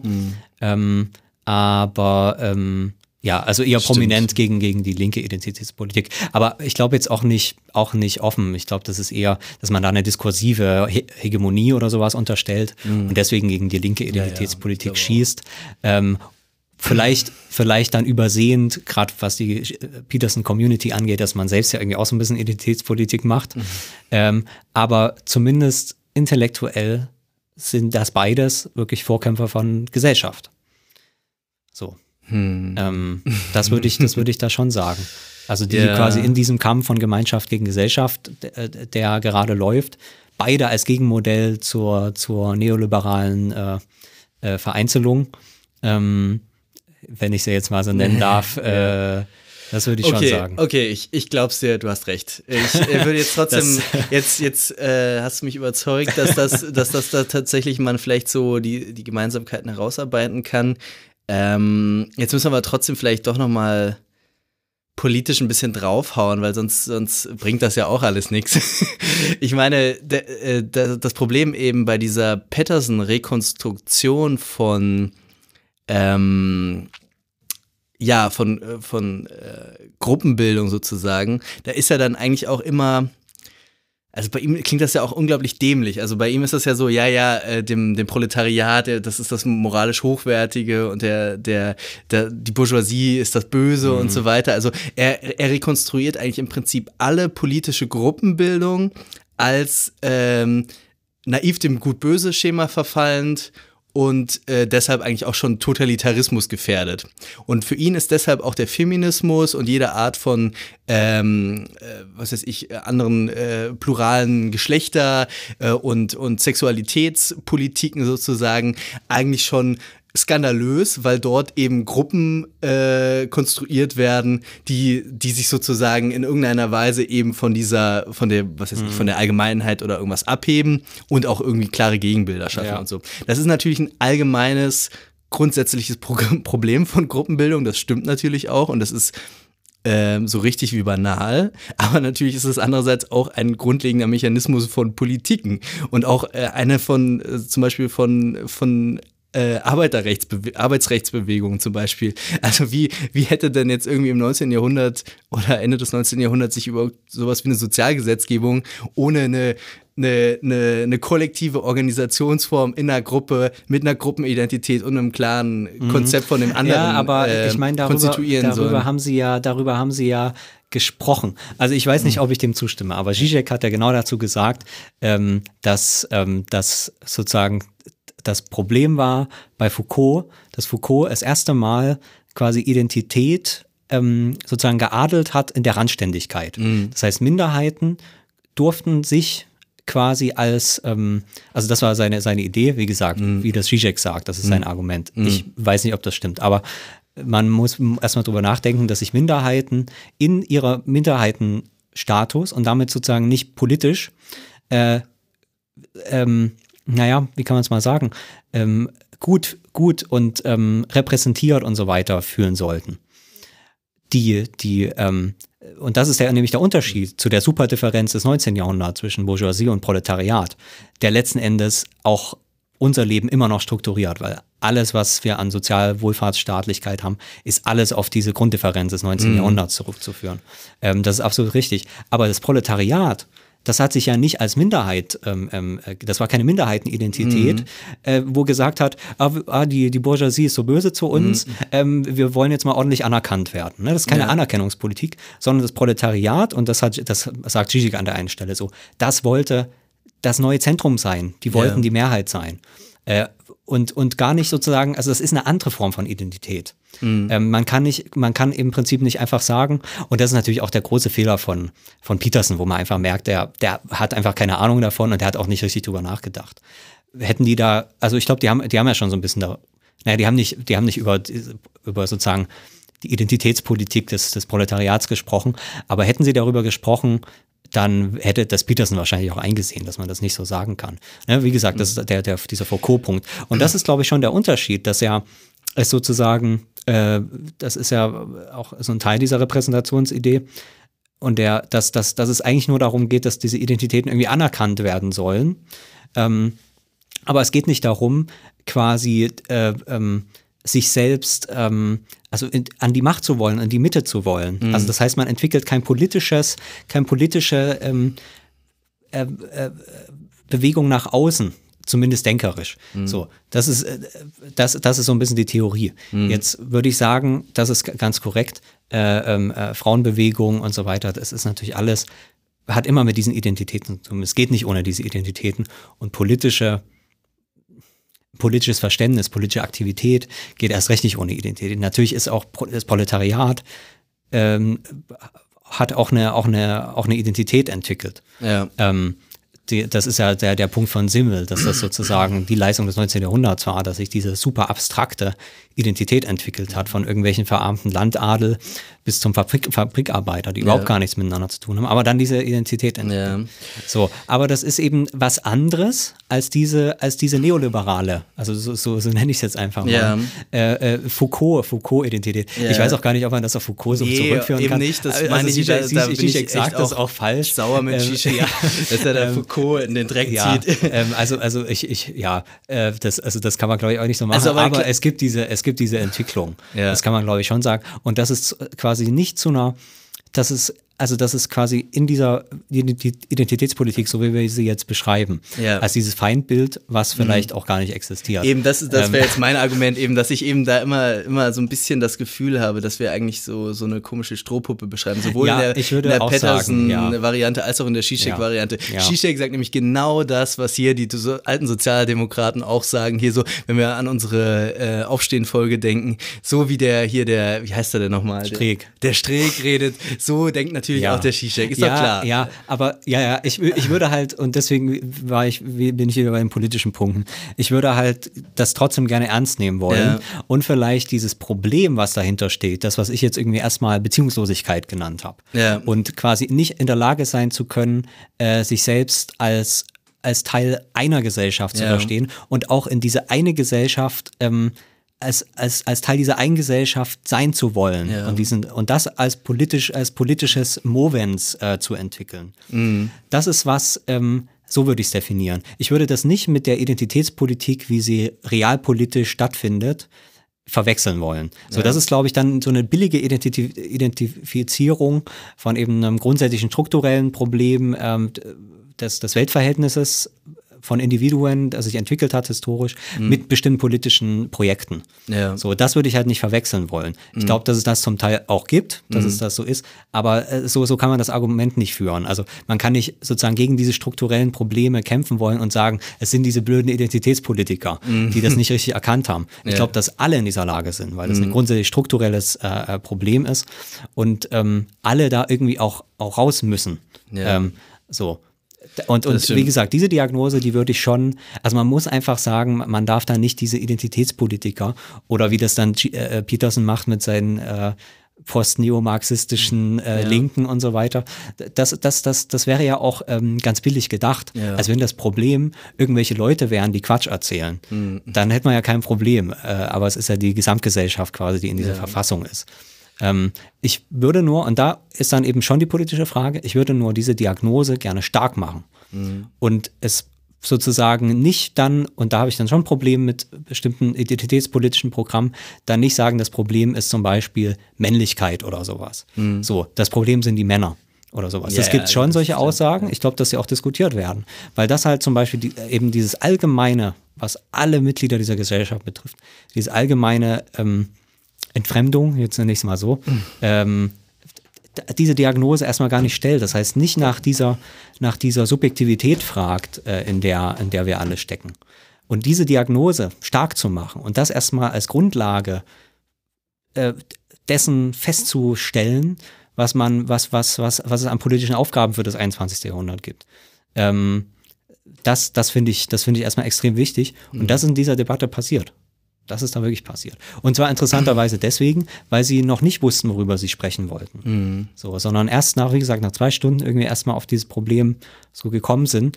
Ähm, und, und Peterson dann irgendwie natürlich irgendwie das wiederholt hat, was er wahrscheinlich immer sagt, ne? äh, dass man halt irgendwie äh, Verantwortung übernehmen muss und so weiter. Ja. Und Zizek quasi das so ein bisschen theoretisch noch, wie gesagt, mit seinen Foucault-Verweisen und, und wie so das so reflektiert hat quasi. Ja. Ähm, das kann sein. Also ich, ich äh, bin mir natürlich jetzt nicht, immer noch nicht sicher, ob das sozusagen in der Art und Weise verallgemeinerbar ist, diese, diese Entfremdungsdiagnose. Aber also, du hast, aber du, dann, aber dann du können hast, wir doch Rosa nehmen. Also du Rosa kann- schreibt das auch. aber du Deswegen hast, finde ich das so du wichtig. hast, hast natürlich ähm, schon recht, das ist aber ja, oder äh, mir scheint, dass in diesem, diesem Entfremdungsproblem, was du beschreibst, eben auch ganz stark eben die Frage von kollektiver äh, ähm, kollektiver Subjektivität, von, äh, von kollektiver Aktion, von, äh, von kollektivem gemeinschaftlichem Tätigkeit, äh, Tätigsein drinsteckt. Also ähm, in dem Sinne, dass eben wirklich so, so ganz klassische Fragen der, der politischen Organisation damit auch betroffen sind. Ja. Also so das, was eben früher irgendwie Gewerkschaften und Parteien und dergleichen waren. Okay, und ich verstehe natürlich auch den Einwand, dass, dass jetzt eine, eine, ein Politikverständnis, das sozusagen auf Individual- oder Partikularinteressen abzielt, dahingehend immer unattraktiv auch irgendwie sein muss. Und das ist auch irgendwie, glaube ich, das, was, was in dieser Chiffre des Diktatur, der Diktatur des Proletariats drinsteckt. Ähm, das hatte auch Patterson eben nicht in dieser, in dieser Gestalt wahrgenommen, sondern eben tatsächlich als eine buchstäbliche Diktatur des, äh, des irgendeiner Kaste er denkt halt verstanden. an die Gulags. Er denkt So, halt an die ja, ja, Gulags, ja, genau, ja. aber ich glaube, es gibt, äh, ich glaube, es ist irgendwie in diesem Vorwort zur Kritik der Hegelischen Rechtsphilosophie, vielleicht auch irgendwo anders, aber da steht eben auch, dass es eben Geschichte immer die Ablösung von, von Leuten ist, die, die sich irgendwie als das Gem- Allgemeine ausgeben. Mhm. Und dass wirklich die, die, die Proletarier als die elendsten der elendsten diejenigen sind, die sich sozusagen wirklich in letzter geschichtlicher Stufe für Genau. alle Genau. äh, so ausgeben können. Und das ist die Diktatur der derjenigen, die ganz unten sind, sozusagen. Ja. Das ist wirklich die Verwirklichung universeller ähm, Gleichheit in einem bestimmten Sinne. Nicht, Genau. äh, nicht, nicht in einer hierarchielosen Gesellschaft, wie das äh, Patterson jetzt meint, aber wir wissen ja auch eh nicht, wie der Sozialismus aussehen soll. Ja. Aber das Ja. ist, glaube ich, schon das, ein grundlegendes Moment auch progressiven oder linken Denkens, dass man eben schon das Universelle in den Blick nimmt und nicht das Partikulare. Und Genau. ich glaube, das ist aber auch im Prinzip das, was Zizek jetzt den, den identitären äh, Linken vorwirft.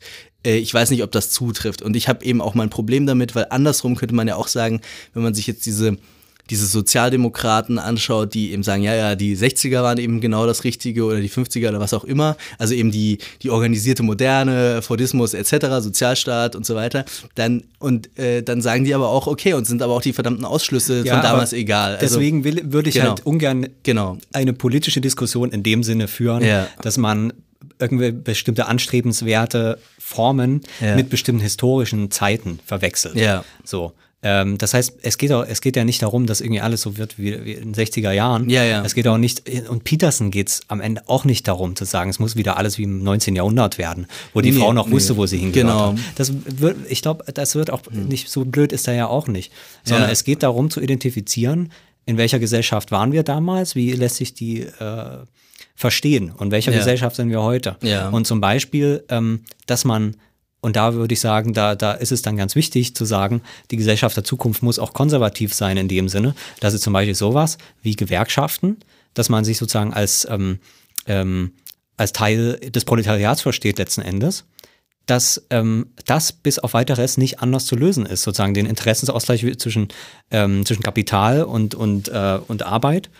Das ist ohne, Gewer ohne organisierte Gewerkschaften diese kollektive Identi- Identität der Kollegen. Ich habe jetzt ja irgendwie Einladungen bekommen, weil ich letztes Jahr der Verdi beigetreten bin und kommt ein Brief hier, lieber Kollege, wir äh, äh, äh, laden dich ein, bla bla bla.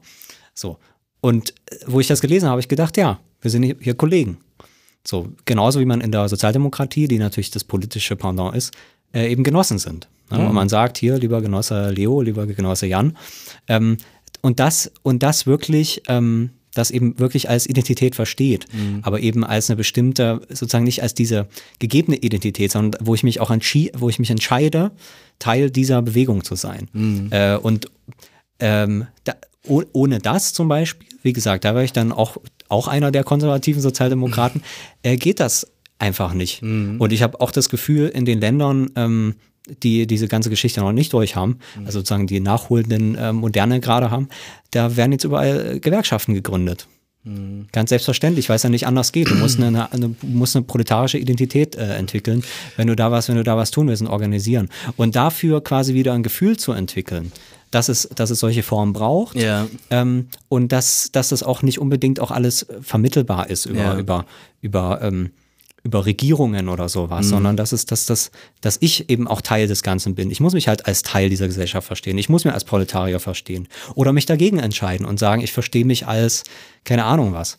Ähm, dass es da wieder, dass es da wieder ein Verständnis dafür gibt. Ja, aber Wie gesagt, ich glaube, dass, dass die Gesellschaft schon in dieser Vereinzelung drin steckt. Okay, und zwar anders, anders eben als in den Zeiten, wo sie dann diese Kollektiv, Kollektividentitäten wie in den Parteien, wie in den Gewerkschaften entwickelt hat.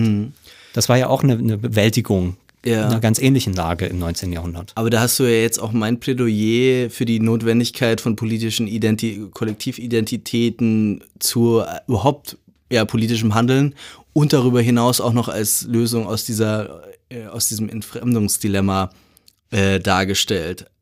Also ich will nur sagen, äh, ich will eigentlich, eigentlich geht es mir nur darum, doch Patterson noch ein paar mitzugeben, weil ich, weil ich den Mann schon für einen Reaktionär halte und für einen äh, relativ unliebsamen politischen ähm, Akteur, auch wenn ich ihn jetzt in dieser Debatte gar nicht so unangenehm fand, sondern sogar teilweise irgendwie bescheiden, sogar teilweise irgendwie humorvoll, äh, glaube ich doch, dass eben seine, seine Kritik an der, an der Identitätspolitik eigentlich letztendlich auch nur irgendwie so eine Art ja, auch ein, ein, eben ein vereinzelndes Moment hat eben. Also wenn er sozusagen diese Kollektividentitäten per se äh, für totalitär hält und das hat er ja, Ja, auch eben, hat, hat er er- eben auch bei den, ja. diesen Transgender-Politiken so gehalten und das äh, auch gemeint, ja, ja, wenn, wenn irgendwo es darum geht hier, dass äh, Frauen und Männer gleich sind, das ist Ideologie und so weiter.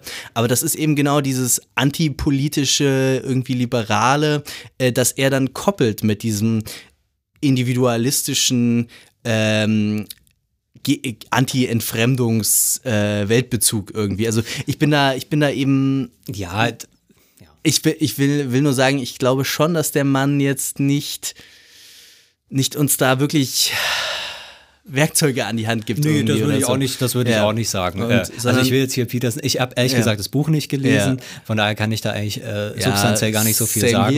ich glaube, ja. dass der ganz viele von diesen Standard äh, bis rechtsextremen äh, äh, Weltvorstellungen von jungen Männern natürlich irgendwie das Organ von diesen Leuten ist. Aber ich sag mal so, für dieses Problem, was Ja. wir haben uns ja über dieses Gespräch unterhalten, Ja, recht, was ja. dort kam, da war der, hat er einfach gute, also der, der, der, der hat an manchen Stellen ist der schon an dem richtigen Problem und Mhm. das erklärt auch den Erfolg. Ähm, also dieser Erfolg sind ja jetzt nicht nur amerikanische Alt-Rights, das lesen ja viele Leute. Mhm. Ja. Ähm, also da, da müssen das, vielleicht müssen wir da nochmal eine Sendung darüber machen, wo man sich das Ja. nochmal anguckt. Auch wer liest das eigentlich, weil naja, also da muss ja auch drüber geschrieben worden sein. Und zwar eben nicht nur dieses, ja, das ist dieser Alt-Right-Typ und sowas, sondern Ja. naja. Ähm, die Zeit ist vorangeschritten. Ich würde noch auf ein Thema kommen gern. Jetzt haben wir ja viel über die Inhalte gesprochen. Ähm, ich habe das Gefühl, dass die Form, in dem das Ganze stattfand, aber mit eben diesem ähm, Problem der, ähm, des Beziehungsaufbaus quasi zur Gesellschaft, ähm, dass das auch in dieser Veranstaltung in der Form selber ähm, sich gespiegelt hat. Ähm, und zwar im Publikum, ähm, was ähm, an vielen Stellen sehr kritisiert wurde. Also einmal wurde kritisiert, dieses, ähm, dass sie wie Boxkämpfer dort äh, behandelt wurden. Ähm, äh, also Jörg Scheller hat da ähm, äh, äh, einen Text darüber geschrieben, wo das ähm, auch, auch so ein bisschen pikiert war, wie diese Leute dort ähm, auf jede, auf jede Aussage dort, also die, so die beiden konkurrierenden Teams quasi, Mhm, ja, dann ja. immer, wenn gesagt wurde, Buhrufe und ähm, äh, laut geklatscht, so äh, natürlich immer als, als Signal zu der anderen Seite, wirklich wie bei einem Sportspiel, äh, ne, wo man dann die Ultras von den beiden Mannschaften hat und dann bekriegen die sich so. Und ähm, die, ähm, die Redner äh, reagieren da auch quasi drauf. Ne? Also war ja dann auch immer, wenn, ähm, wenn äh, da auch jemand reingerufen hat, ne? dann hat auch manchmal, waren da ja auch witzige Momente manchmal, Mhm. Ja, ja, wenn stimmt. da, wenn da ähm, Peterson irgendwie also so kurz gestockt hat, weil er noch irgendwas gehört hat und dann so abfällig irgendwie, ja, ja, Mhm. ihr, ihr schön Marxisten so. Und dann haben, haben die Leute wieder gelacht und so weiter. Also war so eine unheimlich lebhafte Stimmung. Ja, tatsächlich ein bisschen wie, wie bei einem Sportspiel äh, eben. Äh, und das wurde nun kritisiert. Eben einmal dieses, ähm, dass es da nicht um Wahrheitsfindung äh, geht, ne, wie in einer gepflegten Diskussion, Ja. äh, äh, die, die sich diese sozusagen die Person herausnehmen äh, und, und sich eben in den Dienst der, der Wahrheitsfindung stellen. Äh, und dann auf der anderen Seite eben dieses Publikum, was da die Leute nicht richtig denken lässt, sondern quasi immer reinruft und reinklatscht und so weiter.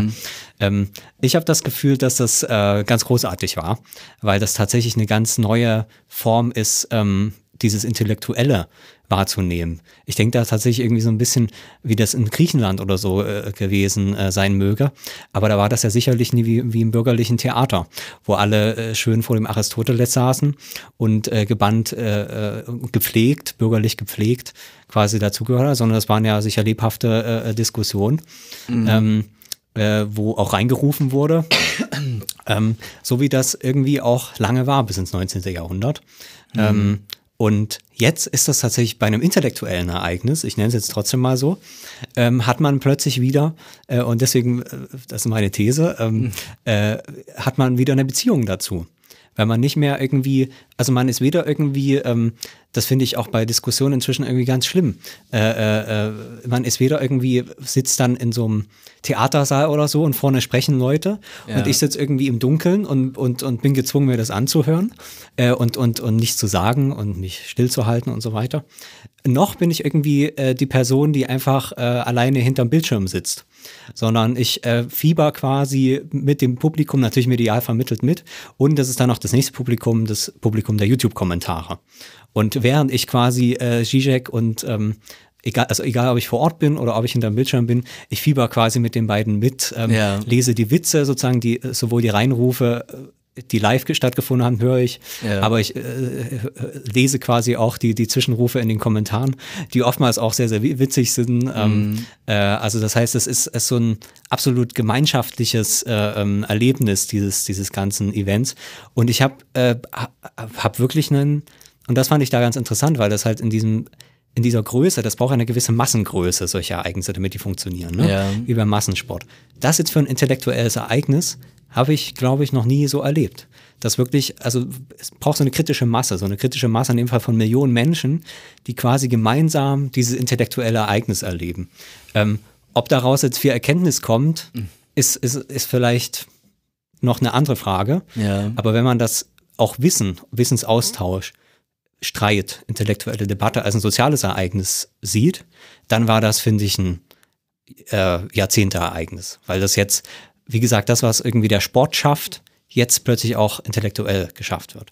Äh, und das finde ich phänomenal. Also wenn das noch, wenn daraus irgendwie was passiert und nicht nur mit zwei solchen Leuten, sondern vielleicht auch noch mit anderen, über andere Themen auch, Ja. dann finde ich das großartig.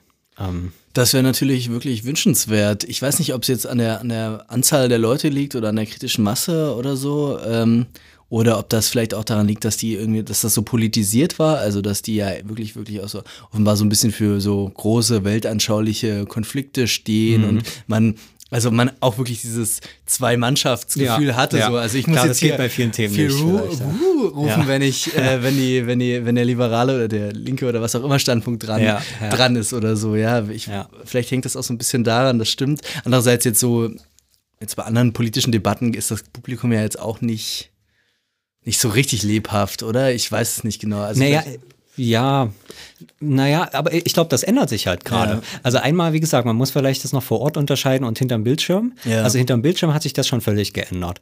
Ich muss sagen, auch wenn in YouTube-Kommentaren viel Müll steht, bei einem Video gucke ich immer sofort in die Kommentare. st- Lustigerweise mache ich das jetzt auch, obwohl man- die früher weil- so einen schlechten Ruf hatten, auch haben Ja. immer gesagt, schau nicht in die Kommentare, da schreiben nur die Faschisten und die, die wirklich ähm, die Frauenhasser stimmt, und die, äh, die Nazis und so. Aber jetzt gibt es auch wirklich richtig, richtig gute Aphoristiker schon, die in einem Satz richtig tolle, tolle Witze Mhm. Naja, und halt so die kleinen Beobachtungen, ne? Ja, ja, ja. Äh, also die, die man vielleicht, also gerade wenn man, äh, weil man ja sehr viel rezipiert, also dass das Publikum schon auswählt, was zu sehen ist. Das ist bei den YouTube-Kommentaren, dass man dann immer so Stellen verlinkt werden, Mhm. so dass man dann, ähm, das fand ich zum Beispiel auch phänomenal, in den Kommentaren ein bisschen weiter runter gescrollt, da war dann so fast auf die Minute genau so ein ewig langes ähm, naja, so, äh, so, so ein Ablauf der Diskussion, wo Mhm. dann immer stand, äh, hier die drei Minuten erzählt Zizek das und dann das, dann kommt der Teil. Das heißt, ich habe sofort quasi wie eine redaktionelle Aufarbeitung des Ja. gesamten Gesprächs. Ja. Und wenn ich irgendwann mal was gucken will, dann gehe ich wieder in die Kommentare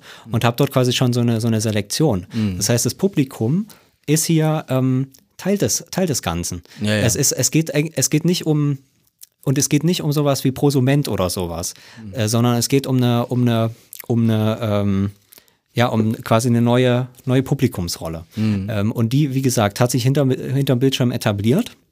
Äh, und die Gesellschaft ist gerade dabei, damit irgendwie klarzukommen, weil das noch nicht genau klar ist, was diese neue Publikumsrolle bedeutet. Ähm, äh, äh, gesellschaftsstrukturell.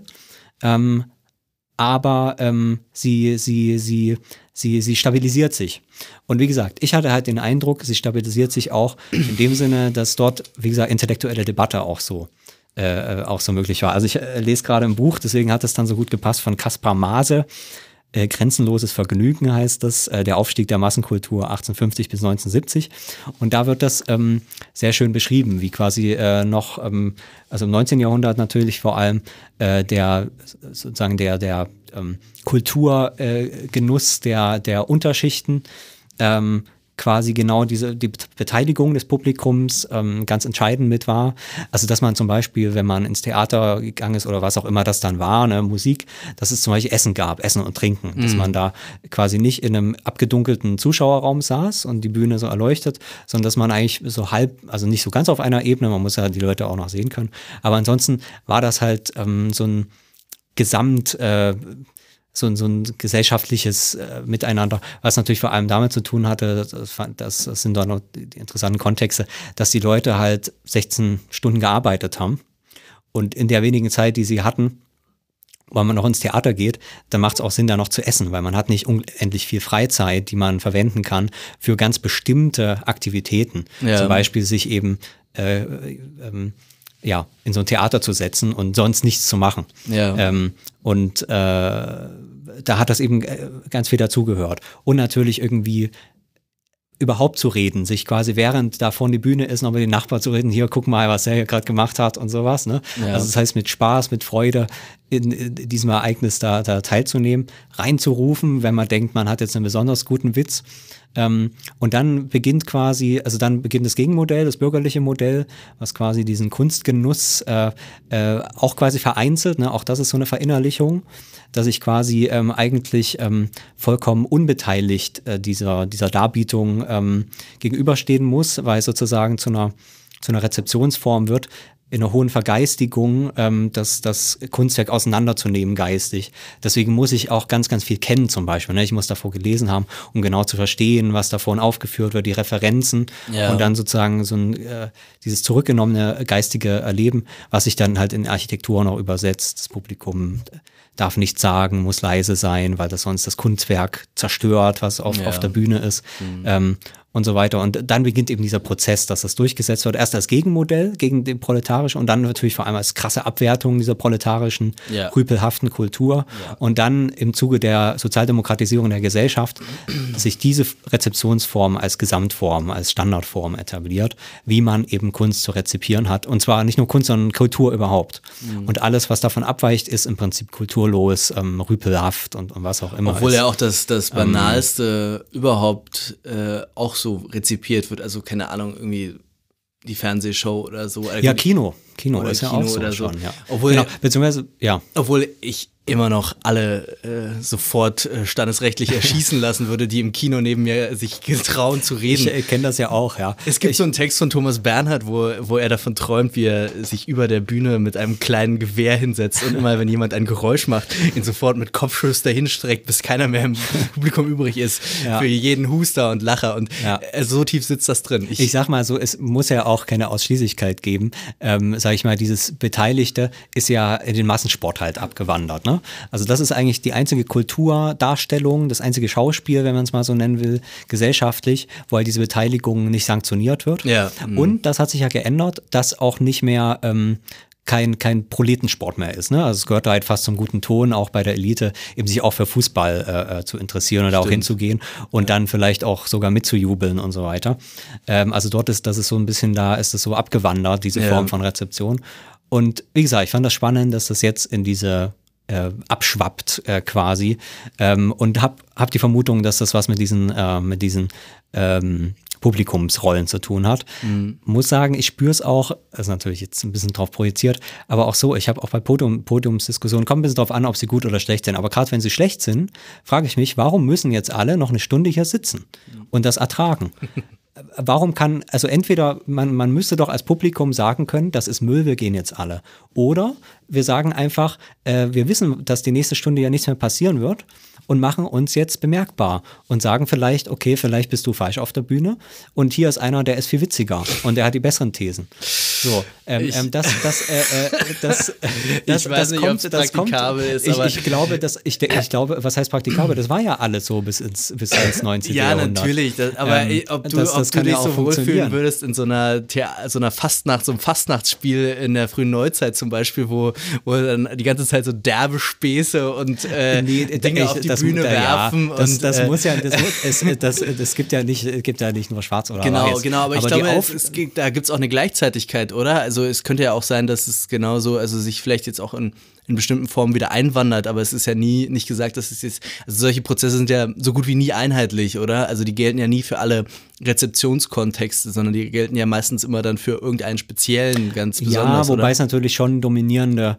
Publikumsrollen gibt. Ja, ja. Und das quasi Kultur und alles das, was ernst ist. Mhm. Auch, und, und da komme ich wieder zu diesem Beziehungsthema. Das, was vor allem auch dann um Gesellschaft ist, also diese intellektuelle Mhm. Auseinandersetzung mit Gesellschaft, dass das verknüpft ist mit einer sozusagen Kontaktlosigkeit des Publikums. Ja, ne? okay. Ich äh, äh, sitze quasi da und, und äh, höre die Leute sprechen äh, ähm, äh, über, über Gesellschaft, die Soziologen, Mhm. ähm, aber bin eigentlich unbeteiligt. Und, und quasi die Rezeptionsform und die Publikumsrolle, in der Auseinandersetzung über Gesellschaft stattfindet, ist eine stumme.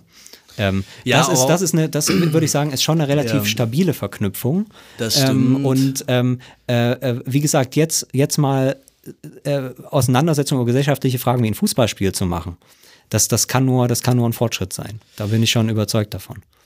Oh, zum Bild gehört natürlich auch, dass auch die Avantgarden natürlich, auch diese bürgerliche 19. Jahrhunderts Rezeptionsdichotomie so ein bisschen äh, auch natürlich angegangen sind. Also, oder zum Ja. Beispiel, ich habe dir ja schon vor der Sendung gesagt, eben Brecht zum Beispiel, das wär, ist ja auch eine Art, das epische Theater ist ja auch eine Reaktion eben auf diese, oder Ja, eine Gegenbewegung absolut, wieder absolut, gegen dieses absolut. Aber dass die, dass die sozusagen die Geschichte etwas äh, heterogener ist, ist ja jetzt kein Ja, Gegenargument also, gegen deinen ich, Punkt. Ja, ja, ähm, das, also ich musste noch dran denken, auch bei den 68ern, was die damals gemacht haben. Das war ja ganz ähnlich. Stimmt, also, da, die, du ähm, kennst doch diese, diese Sendung, wo da, wo da Boys und Gelen Gehlen, und so sitzen. Genau, ja, da ruft da doch ist auch die genau, ganze Zeit genau, jemand genau, rein, ja. Genau. Und das finde ich, äh, genau, also das gab es bei den 68ern auch.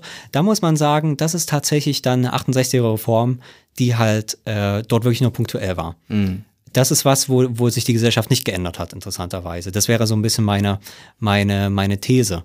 Weil dieses, weil dieses Rezeptionsmodell halt irgendwie sehr stabil geblieben ist. Oder es hat sich nicht so richtig etablieren können, weil es dann doch so ein bisschen elitär gedacht war. Ähm, keine Ahnung. Aber wie gesagt, dass das jetzt, und das würde ich halt schon sagen, vielleicht hat es auch was damit zu tun, dass die Bildung, also dass die Bevölkerung insgesamt gebildeter ist und mehr Leute auch an solchen Debatten dann überhaupt mitnehmen. Ähm, also die, die Gesellschaft ist ja heute gebildet, ähm, äh, also Hochschulabschlüsse viel, viel mehr als noch in den 60ern. Das heißt, Ja. man hat eine andere kritische Masse. Ähm, also genauso wie man irgendwie für Fußball irgendwie eine gewisse sportlich, äh, sportliche Bevölkerung braucht, die damit was verbinden kann, braucht man für breite intellektuelle Debatte natürlich auch eine entsprechend gebildete äh, Grundbevölkerung, dass das intellektuelle Auseinandersetzung ein Massenereignis ist. Also ich glaube, dass man das im Zuge von, von Bildungsreformen auch überhaupt erstmal äh, denken kann. Ja. Ähm, aber natürlich eben auch im Zusammenhang dann mit diesen, mit diesen medialen Formen. Und ähm, das, das hat, ähm, um das nochmal zu verbinden zu der inhaltlichen Sache, hat dem, finde ich, äh, nochmal ein besonderes Gewicht gegeben, dieser, dieser Debatte, weil es eben auch, ähm, wir haben am Anfang schon über Game of, Game of äh, Thrones gesprochen, da wieder, wieder überhaupt Diskussionen über, über die Richtung, in die diese Gesellschaft gehen will und wie wir uns verstehen können, äh, eben einfach äh, wieder zum Thema macht, wo es relativ unabhängig erstmal davon ist, was da gesagt wird und, und ähm, Ja. was, da, was da inhaltlich davon zu halten ist. Das finde ich irgendwie einen wahnsinnigen Fortschritt äh, und weiß noch gar nicht, ob das jetzt ein Einzelereignis war oder ob man sich vielleicht auch äh, weiterhin damit, äh, Das ist ja dass man wirklich darauf hoffen kann, dass das Interessante ähm, Frage, ja. ähm, Aber man bräuchte natürlich auch solche Schwergewichte wieder, damit man solche Quoten für, erzielen genau, kann. für diese große, ja, genau, genau, man braucht die Schwergewichte, aber man braucht dann auch die ganzen Podcasts, die sie jetzt zum Beispiel darüber unterhalten. Ja. Ähm, also nicht nur Podcasts, auch Blogs und also die ganzen sozialen Medien, die quasi das Ereignis dann erst als, Ma als dieses Massenereignis herstellen. Ja. Aber das stimmt, man braucht natürlich diese Marker und diese Personen. Ähm, aber vielleicht st- entstehen die quasi automatisch da, durch diesen Strukturwandel, dass man jetzt äh, quasi äh, so eine Art von ähm, wie Fußballprofi hat, hat man jetzt irgendwie so intellektuelle ähm, äh, äh, Figuren, äh, die quasi über die sich dann dieser dieser dieser Strukturwandel der Öffentlichkeit ähm, organisiert und quasi auch äh, diesen in einem Millionenpublikum tatsächlich ähm, intellektuelle Auseinandersetzungen äh, irgendwie äh, möglich macht. Also wie gesagt, ich fand das ähm, wirklich äh, erstaunlich und glaube, also jetzt haben wir über die Avantgarden gesprochen, wir haben auch über 68 gesprochen, dass das das erste Mal seit Jahrzehnten ist, dass das irgendwie wieder so ähm, kommt, also in so einer Lebendigkeit quasi der Auseinander dass es um etwas geht, das ist ja, ne? also wenn, wenn, das ist ja das Entscheidende, wenn ich halt äh, in einer Publikumsrolle bin und mitfiebere, dann heißt das erstmal, dass es um etwas geht. Und ich finde nicht, dass man das darauf reduzieren kann, dass es hier, so wie das der Jörg Scheller dann schreibt, ähm, dass es darum geht, ähm, hier zu gewinnen und sozusagen die Boxkampf, intellektueller Boxkampf.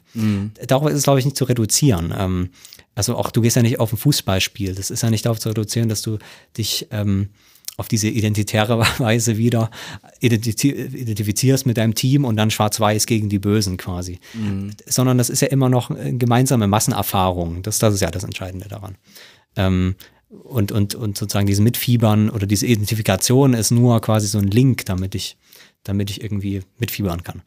Ähm, müsste man mal vielleicht mit irgendwelchen so Fußballsoziologen oder sowas sprechen und dann fragen, ob man, ob man das übertragen kann auf solche, äh, Geplant übertragen, genau. Das äh, wird die neue, der neue Trend. Das wäre doch äh, sehr wünschenswert auf jeden Fall. Ja. Ich, äh, ich weiß nicht, ob ich diese kühne äh, ist, Medien- äh, und äh, öffentlichkeitstheoretische ist, These ja. glaube oder teilen kann. Aber ich, ich fände es auf jeden Fall spannend und ähm, in der Tat, das wäre ja wirklich ganz schön, wenn es ab und zu sowas nochmal gäbe.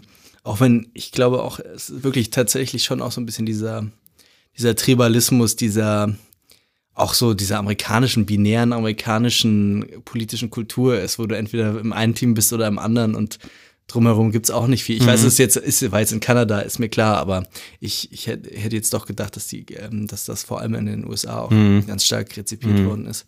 Aber ich meine, auch darüber kann man wieder, also ich glaube, darüber kann man dann wieder die Gemeinsamkeit erfahren. Also das ist zum Beispiel so ein Event, egal ob du jetzt, ähm, ähm, ob du jetzt äh, für, für Zizek, Team Zizek oder äh, Team Peterson warst, ähm, du hast ja dort die Erfahrung, und das ist im Prinzip die Erfahrung des Parlaments ja auch, dass du gemeinsam in dieser Auseinandersetzung, dass du irgendwie auch deinen Spaß hast. Das ver- verstehe ich zum Beispiel äh, überhaupt nicht, ähm, ähm, warum man das Parlament auch nicht so sieht. Beim Parlament geht es ja auch um diesen Spaß. Das hat so ein extremes Spaßelement, an dieser, so die, die anderen auch mal in die Pfanne zu hauen, ohne dass das eben dieses, äh, dieses Feindliche hat, äh, sondern dass man hier immer noch, dass man sich sozusagen die Einigung des Ganzen ist, dass man sich hier nicht umbringt, ähm, äh, sondern dass man am Ende eben doch Mitglied des Parlaments ist. Ja. Äh, und ähm, äh, äh, so wie man eben in so einer Auseinandersetzung dann ähm, Teil des Publikums ist, aber in diesem, in diesem aktiven, äh, aktiven Sinne. So, und das hat, und das hat nichts mit, ähm, das ist nicht diese habermasianische, so gemeinsam äh, irgendwie so einen objektiven Standpunkt finden. Ähm, das hat aber auch eben nicht dieses ähm, gewaltsame, den, äh, den, den Gegner niederzumachen, intellektuell in dem Fall, Ja, ja. sondern das hat eben dieses stark spielerische Element irgendwie. Äh, und wie gesagt, auch dieses Spaßelement, also Spaß an dieser Auseinandersetzung und Spaß auch mit anderen, also sozusagen in, und, und sei es dann die Mannschaft oder was auch immer, ähm, dass da, äh, wie gesagt, da, da glaube ich, dass das echt ein Ereignis war. ähm, Deshalb haben wir es ja auch äh, jetzt behandelt hier. Äh, Genau. Ähm, also, ja, wie du schon sagst, es wäre natürlich cool, wenn sowas in der Art auch noch anders passiert, weil darüber kann man auch super podcasten. Ja. Also irgendwie so, es gibt ja x Sportpodcasts, wo das unglaublichen Spaß macht, dann das Spiel von gestern zu Live-Podcast. ähm, oder sowas, ja, genau, zu kommentieren. Ja, das geht schlecht, wenn Ähm, man zuhören muss wahrscheinlich. Aber man vielleicht so mit Timeshift oder irgendwas, wer weiß. Man kann mal über ein Format nachdenken. Ja. Oder wir, wir twittern mal gemeinsam. das Problem äh, ist halt, dass es halt eben nicht visuell ist, die Auseinandersetzung. Ne? Ja, ja. Also man hört dann und muss gleichzeitig äh, sprechen, das geht dann nicht. ja, das geht nicht. Man kann das auch nicht gleichzeitig hören dann, Ja. die, die Debatte und so. Aber Nee. irgendwas kann man sich da, glaube ich, so schon ein Live-Kommentar von, von äh, so einer Auseinandersetzung kann man sich schon überlegen mal. Ja. Also ähm, muss man probieren. Naja, ja, vielleicht genug davon für heute, oder? ja. Mit Zizek und Peterson, Patterson. Ich hab, sag manchmal Patterson, äh, Wie, wie dieser Patterson und Findus. Peterson Findus, genau. Eigentlich ein ganz sympathischer Name. Ja. Auf jeden Fall. Ja, nächstes Mal sind wir vielleicht mal wieder zu dritt, hoffentlich. Ja. Äh, diese Zweiergespräche. Nein, das ist ja eigentlich auch die kla- klassisch Mischung. Basis, Basis, Basisformat bei das neue Genau. Berlin. Ist ja eigentlich auch gut. Genau. Na dann, äh, macht's gut. Vielen Dank fürs Zuhören. Wie immer, empfehlt uns weiter, liked uns, bewertet uns, schreibt uns E-Mails, Hass, Kommentare auch und bis zum nächsten Mal. Macht's gut. Tschüss. Tschüss.